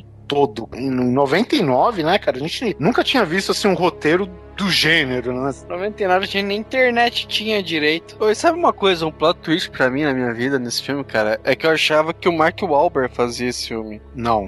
Fazia o irmão dele. Exato, você olha de relance achei que era ele, mas não era, cara. É, inclusive é o cara do. Como que chama aquele grupinho? New Kids on the Block. New Kids on the Block. Ele é um ex-New Kids on the Block, cara. E um puta de um ator, quando ele quer, viu? Que família, né, cara? Donnie Wahlberg, New Kids on the Block. Mark Wahlberg é Mark Mark e The Funk Brothers, né, cara? E, e, na verdade, tipo, é um filme que ele emagreceu pra caralho, cara, pra uma cena, sei lá, de cinco minutos, nem isso, entendeu? E o cara é obstinado pra fazer o papel dele e tal. Só que assim, ele pega pequenos projetos, né, cara? Acho que ultimamente a gente lembra ele do quê? Do Band of Brothers, Jogos Mortais 2. Jogos Mortais 2, ele tem algumas aparições nos próximos, né? E ele tá naquele seriado de policial, Blue Bloods. Pô, e no Band of Brothers ele, pô, é um puta de um papel também, né, cara? Sargento Lipton. Isso é uma coisa que eu não gosto. Tem todo, várias pessoas, não é uma ou duas, não. Eu que falam assim: ah, na época quando eu assisti o filme eu saquei que ele tava morto no meio do filme. Meu, tudo papo, cara. Desculpa quem. Mentira, mentira. Tem quem sacou que o Eli era cego desde o começo do filme.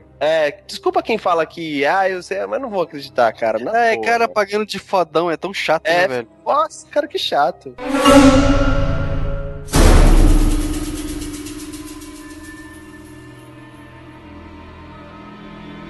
Na carreira do Shyamalan, né? Ele faz uma série de outros filmes. O, outro que a gente tem que falar é A Vila. É a mesma coisa. Ele usa o nosso cérebro contra a gente, né, cara? E até um filme meio injustiçado, a galera não gosta, cara, mas é um filme muito bom justamente por causa disso. Ele não, ele não entrega o jogo logo no começo, então ele usa aquela comunidade da roça, sabe? Que Amish. Lei da subsistência, os Amish, exatamente. Eles vivem do que eles produzem na roça e tal, cara. É uma sociedade totalmente caipirona e não sei o quê. Aí o que acontece? Você você supõe que isso aconteceu em algum século passado, em algum né, determinado ponto do passado da humanidade, até que um dos residentes, né, que é o Joaquim Fênix, ele é seriamente ferido. Um dos atores mais mal valorizados do cinema, porque o cara é bom pra caralho. E de repente nesse filme, assim, não só o final que a gente vai falar agora, mas até o personagem dele, o plot twist, porque de repente perde todo o valor, né? Então é assim, era uma comunidade que aparentemente vivia em algum determinado século passado aí. Todo residente, aparentemente, a grande parte dos jovens, eles têm essa lenda de que tem criaturas que rodeiam aquela vila. Tal ponto da, da floresta eles não podem se adentrar, senão eles atacam. Tem uma série de superstições com o uso da cor vermelha, de novo aí, né? O lance do, do. E existe uma protagonista do filme que é a Bryce Dallas Howard, né? Que é, ela é uma, se faz uma personagem cega. Ah, é. mais uma cega. É, pois é, né, cara? Não, ela não é nenhum Eli, né? Então, o que acontece, cara? É, mas o pessoal... olha o contraponto da, da pessoa cega ser a única a ver a verdade.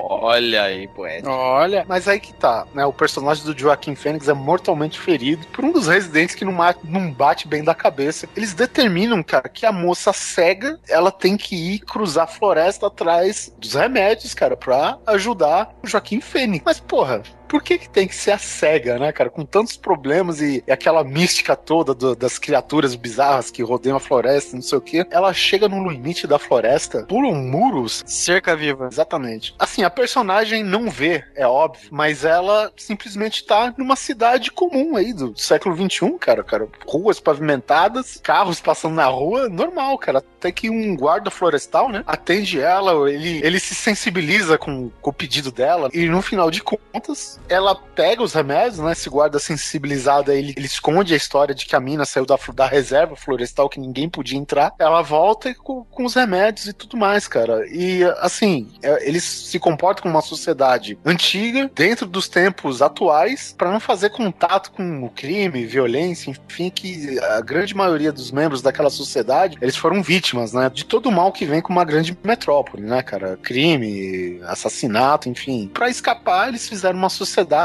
digamos, utópica até certo ponto, dentro de uma reserva florestal que não tem cobertura por satélite, não tem restrição de espaço aéreo e tudo mais, né? O que... Efeito de propósito, né? É o parque do Sabiás aqui, né? Nem o GPS pega. É um tipo de autismo coletivo, né? Não tem só o Joaquim Fênix, né? Tem o William Hurt, tem a Sigourney Weaver também, né? Que são aquele grupo, digamos, de sábios da vila, né? Que são os poucos que sabem a verdade, né? E essa verdade aí, o, o Chamalite lhe dá um tapa na cara com o roteiro de 500 páginas na sua cara, né? E você sabe quem que ia ser a cega, né? A Ivy, a Ivy, né? No, no, filme, antes da, da Bryce Dallas Howard? Vai me dizer quem? que a Kirsten Quem? Quem? A Kirsten Dunst, cara. Ah, não, velho. Largou pra fazer aquele Elizabeth Town e a Bryce Dallas ficou no lugar. E onde a gente viu isso acontecer depois, né, cara? Ah, ah, velho, é foda, né, cara? Num grande filme chamado Homem-Aranha 3. Que massa! Na verdade, era covardia a Kristen Dunst estar no elenco, né, cara? Porque ela sendo cega com um para-choque daqueles, né, cara? Não precisava nem de bengala. Agora eu quero silêncio. Porque eu vou falar de Os Doze Macacos. E toca a música. Do que se trata o filme? A gente tá falando também de mais um filme que tem um futuro pós-apocalíptico. E o personagem principal é o James Cole, Bruce Willis, né? Fazendo mais um grande papel aí. O ano é 2035 e a humanidade vive no subterrâneo do mundo, né? Nos subterrâneos do mundo, porque um vírus que surgiu em 1996 matou 99% das pessoas do planeta. Quem sobreviveu teve que se esconder no subsolo. Acabou que se desenvolveu toda uma sociedade no subsolo. E quem domina a superfície da Terra é os animais. Cara, eu, assim, eu, só tenho um pouco de raiva desses filmes, cara, que eles fazem questão de pôr uma data, sabe? É, pra Porque- datar mesmo, né? É, então o filme ele é tão legal, cara, mas assim, tipo, você pega o primeiro Homens de Preto, tal lugar, 1998. Porra, velho, deixa isso aberto, cara, deixa o seu filme, É, tipo sabe, novo Titanic. pra sempre, cara. Titanic, 1912. Filmes da Segunda Guerra em 1945. Ah, mas filmes que têm intenção de ser contemporâneos, tá bom, Suzy? Ah, então tá bom. É, ele é um prisioneiro por violência e tal, uma pessoa muito violenta, agressiva, e ele e essas pessoas são, são chamadas para trabalhos voluntários. Não são necessariamente voluntários, eles são obrigados a isso, senão eles estão fodidos, né? Ele é voluntário assim, que dá mais ou menos é o voluntário de hoje em dia, né? Que se sabe até então. Quem fez esse atentado terrorista, que matou 99% da civilização, foram o grupo dos 12 macacos. Precisam deles, sugerem ele para fazer uma entrevista, porque ele é uma pessoa que obedece ordens, é uma pessoa que consegue se concentrar, eles mandam ele sempre para coletar insetos, alguns animais que vivam na superfície para eles poderem analisar. E eles também, e aí mais para frente eles desenvolvem um sistema que pode mandar ele de volta no tempo, para 1996, para que ele pudesse coletar informações e coletar dados sobre os dois macacos. A intenção deles não é que ele vá lá para resolver o problema, eles querem que ele vá lá só para coletar dados. Só que ele volta para 1990. A gente tem que ressaltar um negócio aqui, cara, porque a gente fala viagem do tempo, todo mundo associa, sabe, DeLorean, é, sei lá, Star Trek, coisas do tipo, em que o sistema de viagem do tempo é preciso. É, não.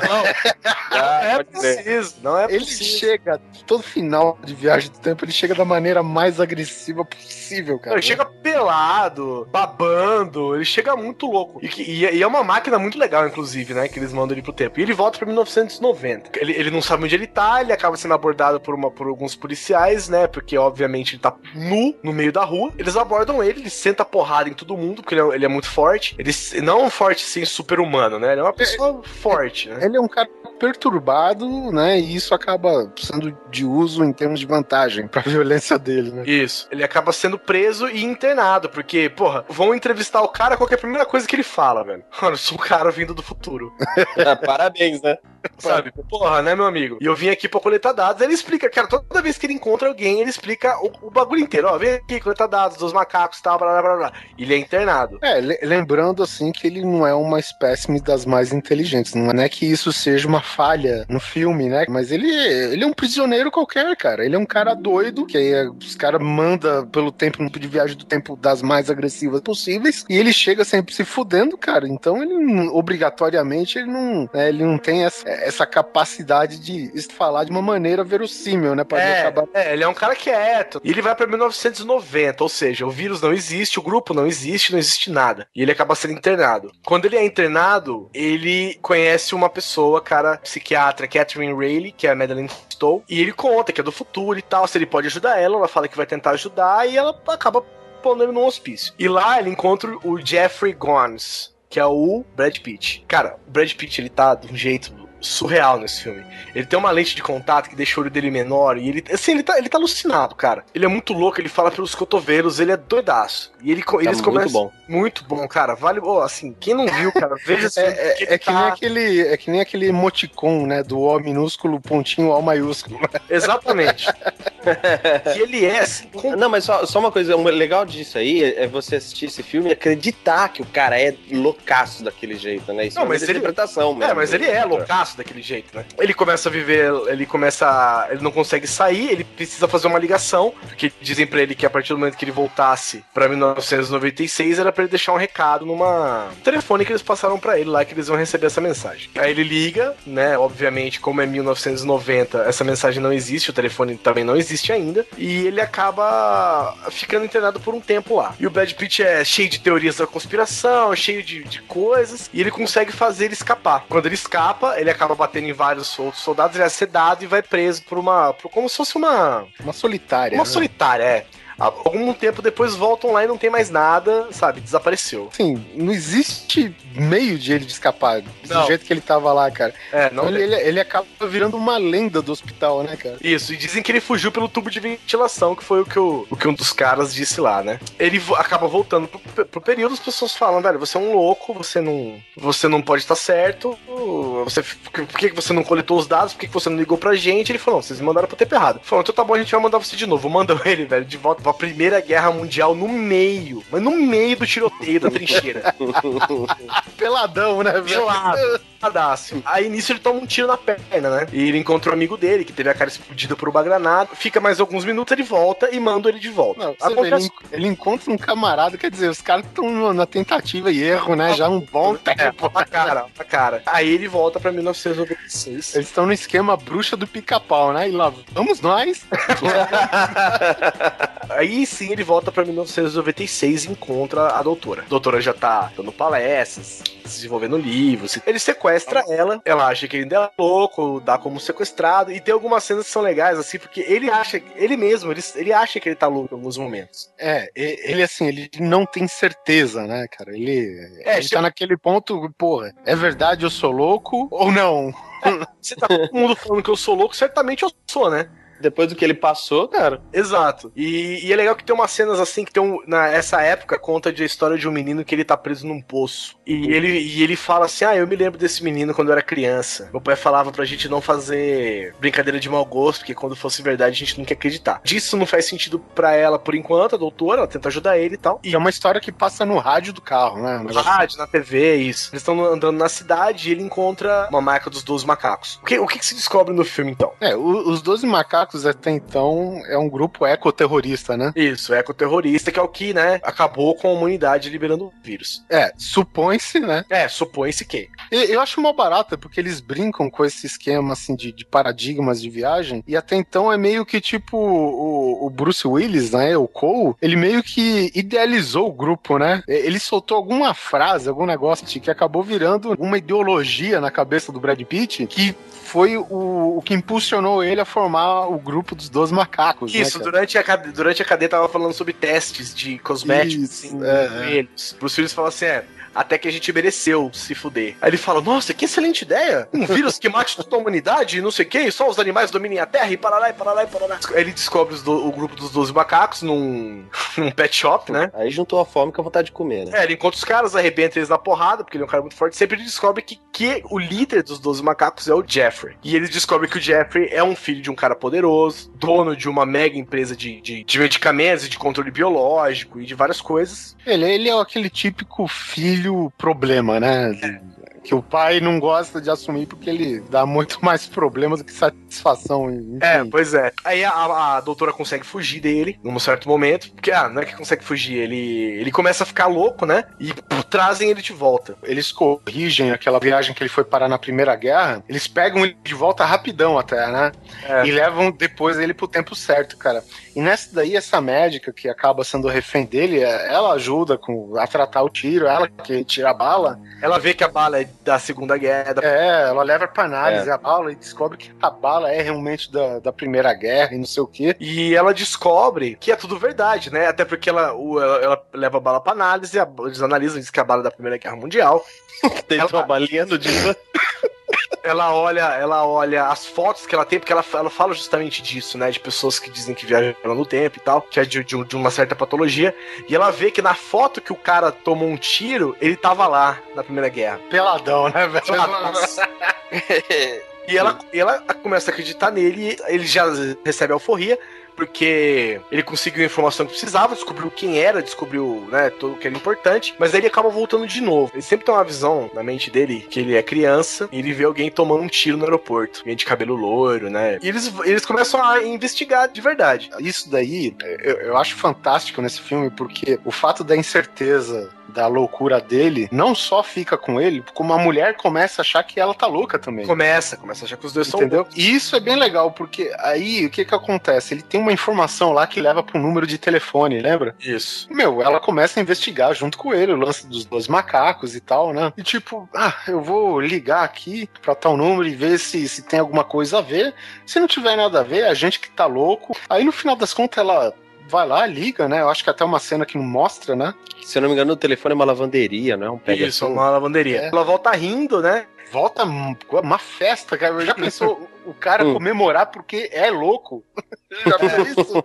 Aí Não, ela, ela volta felizona tá, e o cara, e aí? Ela falou, não, não é nada, é uma, é uma mensagem de uma lavanderia, o telefone não existe, aí eu fiz uma piadinha, acabei deixando a mensagem de Natal. Aí ela começa a falar a mensagem, e ele começa a falar a mensagem junto com ela. Aí ela para e ele fala, chegou essa mensagem eles decodificaram. Puta, aí é foda. E é aí que eles descobrem o que dos 12 macacos? Que os 12 macacos, na verdade, é um grupo de terroristas, ecoterroristas, mas o que, que eles pretendiam? Eles só pretendiam soltar os animais do zoológico. Eles só queriam causar o caos. Aí, beleza, eles disfarçam e tal e vão para o aeroporto. A hora que eles vão para o aeroporto, eles veem o cara com a, com a maleta que ele lembrava. É um cara cabeludo, loiro, né? Que Isso. carregava uma valise. Ele tá carregando vírus mesmo, que ele fala que estão todos lacrados, não sei o quê. E eles descobrem e o cara sai correndo. A hora que eles chegam no aeroporto, aparece o amigo dele da Primeira Guerra. Eu falo, o que você tá fazendo aqui? Ele, então, a gente recebeu a sua mensagem, né? E a gente viu tudo e, cara, você vai morrer. E a moça também vai morrer. Então pega essa arma, vai por mim. Aí ele leva a arma com ele e eles começam a perseguir esse cara. Os policiais acham, é, reconhecem ele, a mulher. Ele vai, a hora que ele aponta a arma pra tirar no cara, ele toma um tiro da polícia. Nas costas. Nas costas. E cai morto, cara. E ele, como ele tá? De cabelo loiro, comprido e com uma É, roupa de porque eles se disfarçaram pra polícia não pegar, né? Isso. Então o que acontece? Ele viu, quando criança, a cena dele mesmo morrendo no futuro, cara. Isso é muito foda, velho. Isso é muito, Muito foda. foda. Tanto que a mulher, ela olha, a hora que ela vê ele morto, ela abraça ele e ela olha. Tem um moleque em Sabe- volta, né? Tem um moleque lá, ela sabe que é ele, né? Ela até sorri pra ele e tal. E o que que acontece? Acabou, né, velho? Fudeu, o vírus escapou porque o cara sa- saiu correndo e vai fuder todo mundo. A hora que ele entra no, no avião, o que que acontece? Aí que tá o que a gente tem a dúvida, que eu tenho dúvida, o Oliver, a gente conversou esses tempos atrás, a gente também tem uma das pessoas responsáveis por mandar ele de volta no tempo tá sentado do lado dele no avião. Então, o que, que a gente tem dúvida? Eles estão lá pra pegar o cara, ela tá lá simplesmente porque calhou de estar no mesmo lugar que ele, entendeu? É, é, a gente não sabe se ela existia na mesma época, né? Se ela é uma, digamos, sobrevivente, né? Que ela passou naquele futuro doido e tal. E se ela, no caso lá, estaria num passado dela. Ou se essa pessoa simplesmente viajou, né? A época aí pra travar o cara e, e impedir o vírus, né, cara? Ou se tá vigiando ele, talvez, sei lá. Então, porque ele, ele chega a liberar o vírus no aeroporto, né? Ele abre e cheira, dá pro policial cheirar. Ah, cara, mas será que libera? Então, mas será que libera a nível mundial? Porque o que, que acontece? O cara compra passagem pra algumas capitais que são as capitais que o vírus se espalhou primeiro, né? Então, é, de repente foi alguma coisa mais contida. É, ficou só ali nos Estados Unidos. Esse plot twist é um bagulho muito animal, velho. Porque é uma viagem no tempo toda torta, tudo porco, tudo errado, tudo se encaixa no final, entendeu? E o que, que ficou pro futuro, né, quando o vírus se espalhou? Como foi no mesmo dia que os 12 macacos liberaram Os animais lá. os animais, o que, que ficou marcado? Que eles eram um grupo terrorista, né, que matou todo mundo. Eles que liberaram os animais dos zoológicos, laboratórios, enfim. É, eles, não, Então- eles não fizeram nenhum tipo de agressão, né? A não ser liberar os animais. Como eles foram no mesmo dia e eles picharam paredes, picharam portas, picharam um monte de coisa, acabou que eles ficaram como. Levou a fama. Levaram a fama, entendeu? Cara, é muito bom, velho. Esse filme é minha história na escola, né, cara? Eu sempre levava a fama por causa das merdas dos outros, velho. Não, sério, o filme ele dá um nó na cabeça a partir do momento que se realiza que o cara, ele é um homem que viu de frente ser morto pelas costas. Nas né? Costas, cara. É muito animal. Ai, que louco. É muito animal. Acho que filme bom é isso, né, cara? É, é filme que te dá material pra você ficar pensando e discutindo tanto tempo depois, cara. Exatamente, o filme ele não acaba lá na sala de cinema, né, cara? Você continua remoendo ele fora, né, velho? Cara, são 17 anos, você tem noção disso? Cara, é a época em que a gente sobrevivia só de bons roteiros, né? A gente não tinha uma necessidade, sabe, de, de entupir com CGI, de, de geradores automáticos de personagens em computação gráfica. Era recurso que era tudo no físico e na história, né? Cara, eu, a eu vou te falar, cara. Jamais eu vi um filme parecido, velho. O- ok, a gente tem, por exemplo, filmes que não são densos que nem o tipo De Volta pro Futuro. É um filme que mexe com viagem no tempo, mas é um filme totalmente dedicado pra diversão. É aquele filme mastigado, né? É, é, é aventura, né? É diferente. É, não tem esse, tá- esse peso, né? Esse, na minha opinião, é o melhor filme de viagem no tempo. Foda, cara. Assim, é uma das melhores ficções do- dos tempos modernos, né? E tem um tango que acompanha que é, não é brincadeira, vocês ouviram no começo aí, né? Você já imaginou um filme de ficção científica tocando tango? Cara, é impressionante. e a música toca toda vez que tem uma grande descoberta, assim. Então, cara, você vê que quando começa. Pam, pam, pam, pam, você fala, nossa, velho, o bagulho vai pegar fogo agora. É como se fosse a laranja. É mais ou menos, cara. Cara, é muito bom. Olha, se tem o- se dessa lista que a gente tá falando aqui, se tiver um filme que a gente puder indicar, eu imagino que todo mundo aqui vai indicar os dois macacos, cara. Não só 12 Macacos, como também o próximo filme que a gente vai falar. Vamos falar de personagens bons, vamos falar de Brad Pitt. Quer dizer, vamos falar de Brad Pitt de novo, né? De novo. Porque pers personagem bom com Brad Pitt é assim, cara. Ou o cara é louco, É retraído. é retraído, o cara tem que ter algum tipo de distúrbio, velho. Se o cara for o galã bonitinho, Ou o cara nasce velho, né, velho? Brad Pitt, cara, você fala assim, você vai ser normal. Não, não quero, quero. Eu preciso ter pelo menos uma patologia. Imagina um filme dele junto com Johnny Depp, né, cara? Explodiu. Nossa senhora. Todo mundo sai maluco do cinema. Com certeza. Então vamos falar de atores bons, vamos falar de Brad Pitt bons, vamos falar de Edward Norton e vamos falar do grande personagem que se chama Tyler Durden. Será que alguém descobriu que filme é esse? Não sei, porque a primeira regra é não falar dele. e a segunda é também não podemos falar dele. Então vamos quebrar a regra porque vamos falar agora de Clube da Luta.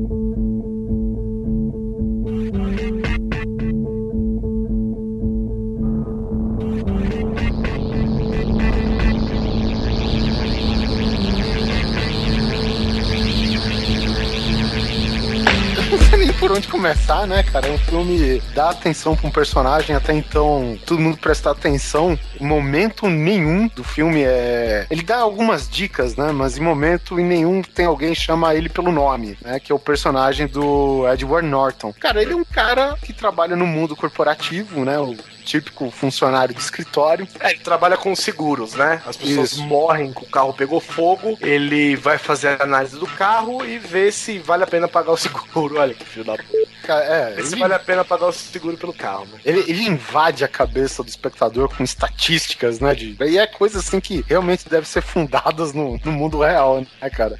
E ele É vive uma, é, ele vive uma vida sossegada. Ele, ele compra coisinhas da moda, coisas de catálogo, né? É aquele tipo do cara que ele é o que ele compra, né? Ele é uma, digamos, uma vítima dos tempos modernos, né, cara? Ele é uma vítima do capitalismo. Ele precisa comprar a mesinha tal que empresa de, enfim, de, de móveis conceituadas tem, aquele, aquele jogo de louça de não sei onde. O cara precisa disso pra se realizar. Até que a vida dele, cara, muda. Ele, ele simplesmente, numa dessas viagens de, de seguro, ele faz amizade com uma pessoa que se apresenta como Tyler Durden, nosso querido Brad Pitt Vendedor de sabonetes.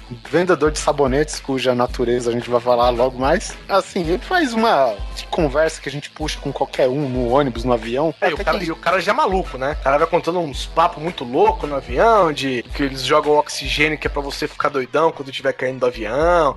Uma É, série de teorias da conspiração, né? E que não é mentira, o oxigênio te deixa doidão. Então é aquele, aquele papo maluco, né?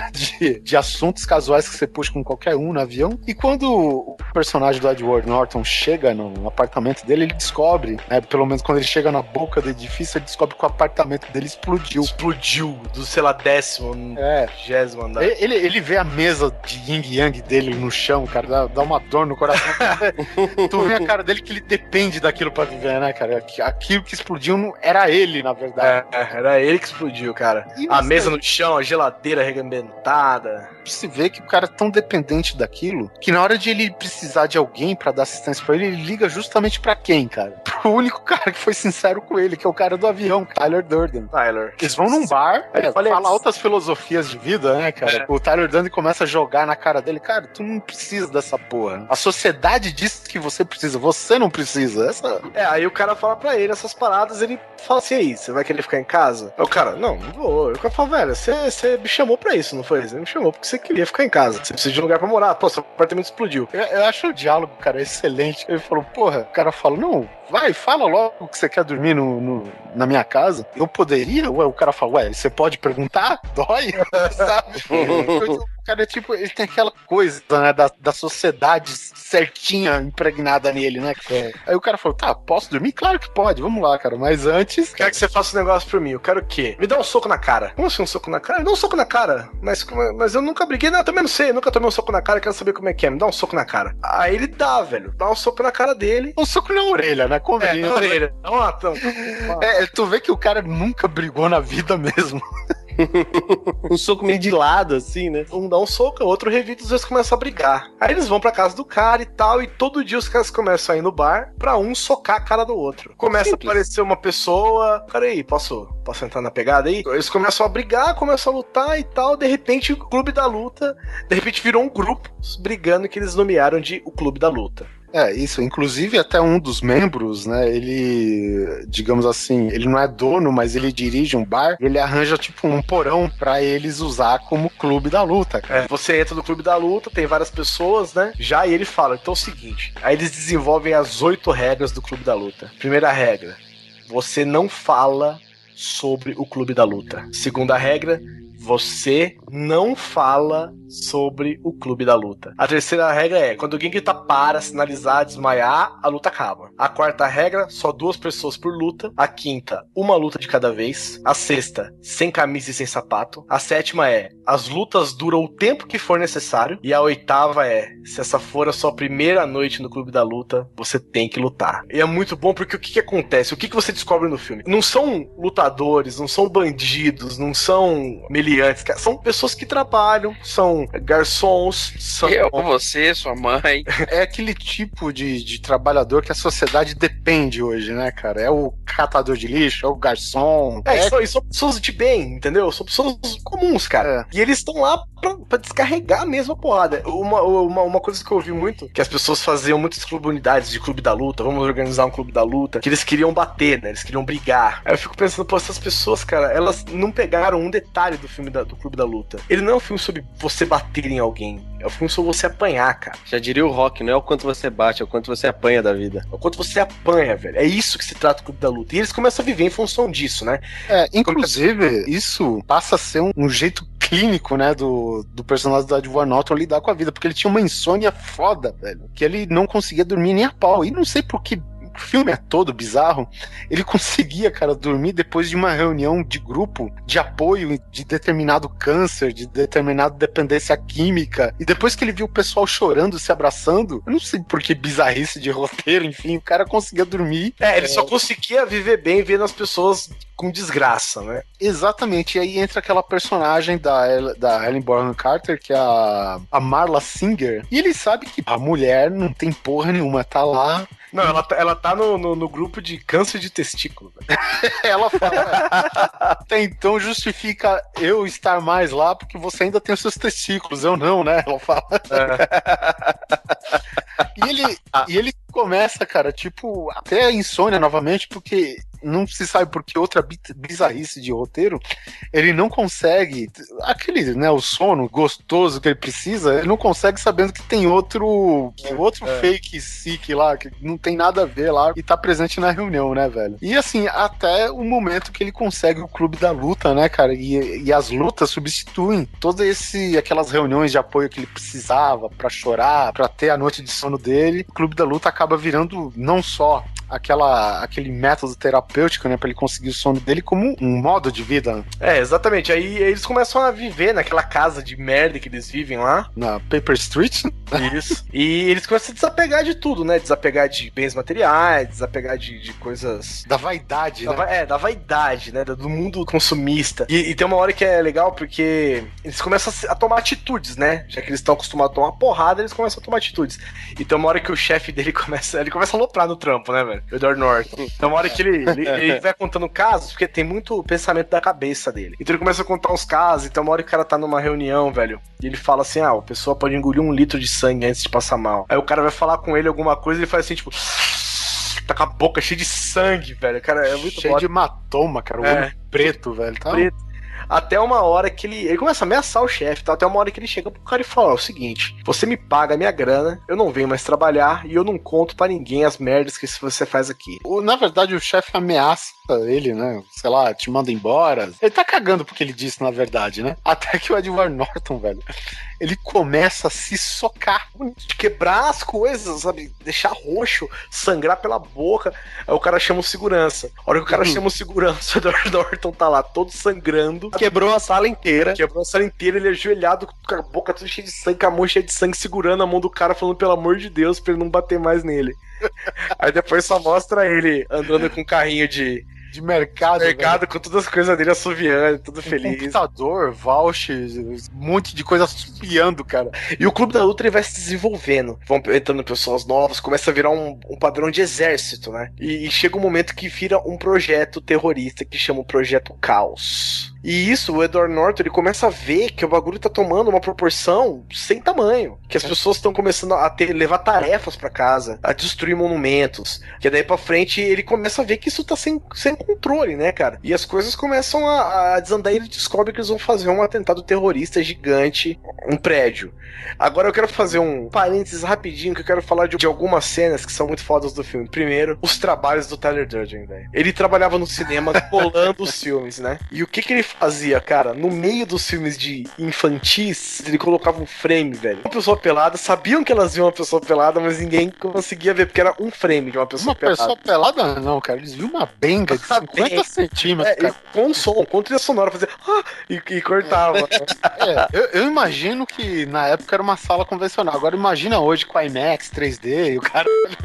não, é nada sub, não é nada subliminar, né? É na cara, meu. E é muito bom porque isso acontece no filme. Esses flashes de cenas cortadas no meio. Ele trabalhou de garçom e ele cuspia, mijava e gozava em todas as comidas que ele enviava. E ele também fazia sabonetes. A base de quê? A base de gordura humana. Tirada de, de, de clínicas de lipoaspiração, velho. Que ele pegava, eles vão lá roubar, eles roubam. E o que, que ele fazia, cara? Ele vendia, ele vende sabonetes para as mulheres que fazem a lipoaspiração, entendeu? Então, ou seja, Nossa, são, são, sabonetes caros, sabonetes de top, assim, de elite, de pessoas né, mais elitizadas que compram. O que, que ele faz? Ele vai em clínicas de estética, rouba gordura de lipoaspiração, faz sabonete e vende de volta para essas pessoas, cara. Uma coisa meio que tipo a China faz: compra nossa matéria-prima e vende de volta. Exato, cara. E, cara, isso é gênio, velho. Tem uma outra coisa que eu acho foda também, que, ele, que o Edward Norton, ele, quando ele quer escapar de alguma situação, ele vai pro canto seguro dele. Que normalmente é uma caverna cheia de gelo com um pinguim gigante, né?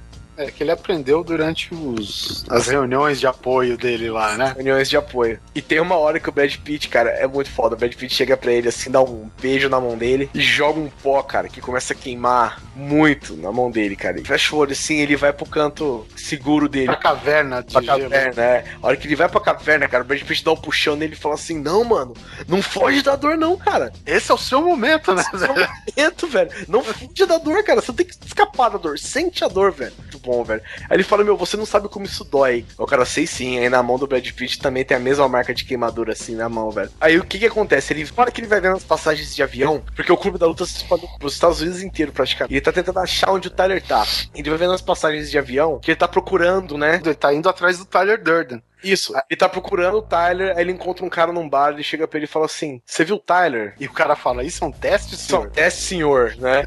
É, porque, digamos assim, os dois, eles são meio que cultuados, né, em todo lugar da cidade, porque toda cidade que ele vai tem um clube da luta secreto enfiado em algum lugar lá, né, cara? Você também fica um pouco triste porque tudo é o Tyler Durden, né? O nego fala que o Tyler já teve que trocar de rosto mil vezes, teve que fazer não sei o quê. O Tyler Durden, ele vira uma lenda urbana, né, cara? tipo o William Wallace, né? uhum. né? Fogo pelas ventas. O clímax é o seguinte, numa das filiais do clube da luta, que tem um cara todo estupiado, acho que com aquela coisa na cabeça é, lá. Cara, ele tem uma gaiola em volta Isso. da cabeça que é pra manter o pescoço reto, tá ligado? E o cara fala, pô, cara, eu preciso saber onde está o Tyler Durden. Aí o cara fala: Isso é um teste, senhor. Isso não só faz um efeito na cabeça dele, como faz efeito também no cara que tá assistindo o filme. É, porque durante o filme todo tem alguns indícios, né? É, lembrando que aquelas, aquelas cenas, micro cenas inseridas nos filmes pelo Tyler Durden, tem logo no começo, né? Do Tyler Durden aparecendo um milésimo do filme nas reuniões de apoio. E o cara fala: Porra, isso é um teste? Não, não é um teste, cara. Responde para mim. Pô, o senhor é o Tyler Durden. Aí, velho, porra, as caras que o Edward Norton faz, né, cara, é um negócio, cara, literalmente de louco, velho. É... E aí, a hora que você fala, você fala, puta que pariu, velho. Como assim? Aí ele volta pro apartamento dele, que aí que é o plot twist, né, cara? Aí ele volta pro apartamento dele, ele vê que todas as passagens estão no nome dele, para todos os lugares que ele não se lembra de ter ido, e que o Tyler, ele sabe que o Tyler foi, e ele liga pra Marlon. E a Marlon fala: Você acha que eu sou algum tipo de idiota, Tyler? É, ela até fala, porra, um dia você gosta de mim, outro dia não, né? Eram os diferentes lados dele que tratavam. É, dupla personalidade, né? E aí entra até um flashback dele no começo do Clube da Luta, que é ele se socando sozinho no não, Não, aí, é, aí começam várias coisas, né? É, ele se socando sozinho no meio da rua. A cena dele se socando sozinho no meio da rua é aquela primeira cena. Que ele tá socando o Tyler, isso. Isso, isso. Que aí que você começa a encaixar as cenas do filme com as cenas do Tyler sendo ele sozinho. Exato. E ele, ele distribuindo as regras, ele ditando as regras do clube da luta. Cara, é muito bom, velho. Aí ele, aí ele vai atrás para tentar parar o projeto Caos, né? Ele acha indícios que, que eles estão plantando bombas nos maiores centros capitalistas, né? Todos, obviamente, centralizados em determinados edifícios da cidade. E ele vai denunciar projeto, cara. E na polícia existe também membros do Clube da Luta. Ele fala, é, cara, de um prédio. Não, senhor, está tudo sob controle, senhor. é foda, cara, é foda. Eu, eu ordeno que vocês parem. Não, o senhor também nos avisou que o senhor falaria isso, mas pode deixar quieto, o projeto vai. Não, eu estou mandando. Sim, o senhor disse que falaria isso também.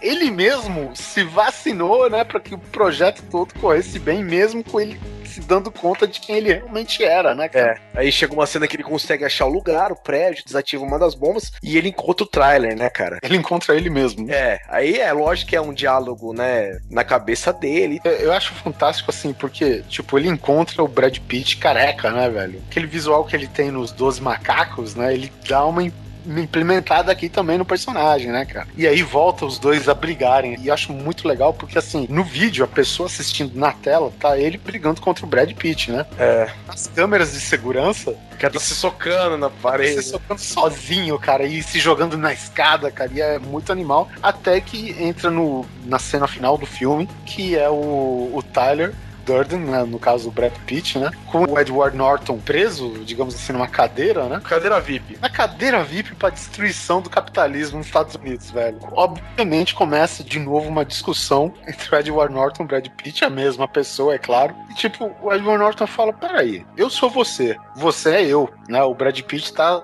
tá, tá com ele sob a mira de uma arma, né? Se essa arma tá na sua mão, ela tá na minha. Aí nisso que ele acaba a sentença, a arma aparece na mão do, do Edward Norton, né? Aí o Brad Pitt, é, mas beleza, isso não muda nada. Não, muda sim, ele aponta pra própria boca. O Brad Pitt, oh, oh, oh, peraí. é que você tá falando, vai fazer cagar. É a nossa cabeça que você tá falando. tem uma cena fantástica, porque é, quem tem DVD, não sei se tá no Blu-ray, mas no DVD tem, cara. Como foi feita aquela cena do tiro na boca, velho. O Edward Norton, cara, ele dá um tiro na boca em slow motion, toda aquela, sabe, sangue respingando, saliva voando, clarão dentro da boca. Tudo feito com efeitos físicos básicos, né, cara? Tipo, ar comprimido dentro da boca, com uma, uma composição tudo junto, parece que o cara realmente deu um tiro dentro da boca na, na tentativa de se matar. Bom, no final das contas, cara, parece assim que o tiro foi mais simbólico, que afinal ele sai pelo maxilar o tiro, né? Não vai pro cérebro, ele atira todo torto na boca, mas mata o Tyler Durden, né? Que é o, o lado Brad Pitt dele. E no final, cara, que os demais do grupo do, do Projeto Caos chega com a Marla, né? Que ele tinha pedido pra, pra travar ela e tal. Cara, os prédios começam a cair em volta deles, assim. Você acha que o Tyler morreu e que tá tudo resolvido. Ele pega na mão da Marla e ela fala: O que, que vai acontecer? Ele fala: Fica calmo, tá tudo sob controle. Cara, aí começa aquela música bizarra do, do Pixies, né, velho? E os prédios caindo. E o filme encerra com aquela, com aquela cena inserida, né, da, da benga na cara do espectador, né? Nada mais justo. É o famoso toma aí. A gente encerra o cast com os dois melhores filmes aí que tem nas nossas vidas, que é os Doze Macacos e o Clube da Luta. Que né? são foda. Passamos aí por Seven. Passamos por Seven com Brad Pitt, passamos com Doze Macacos com Brad Pitt, passamos Brad Pitt. Clube da Luta, Brad Pitt. É, é o cast do Brad Pitt, na verdade. Pronto, plot twist. Passamos pelo livro o Brad Pitt negro.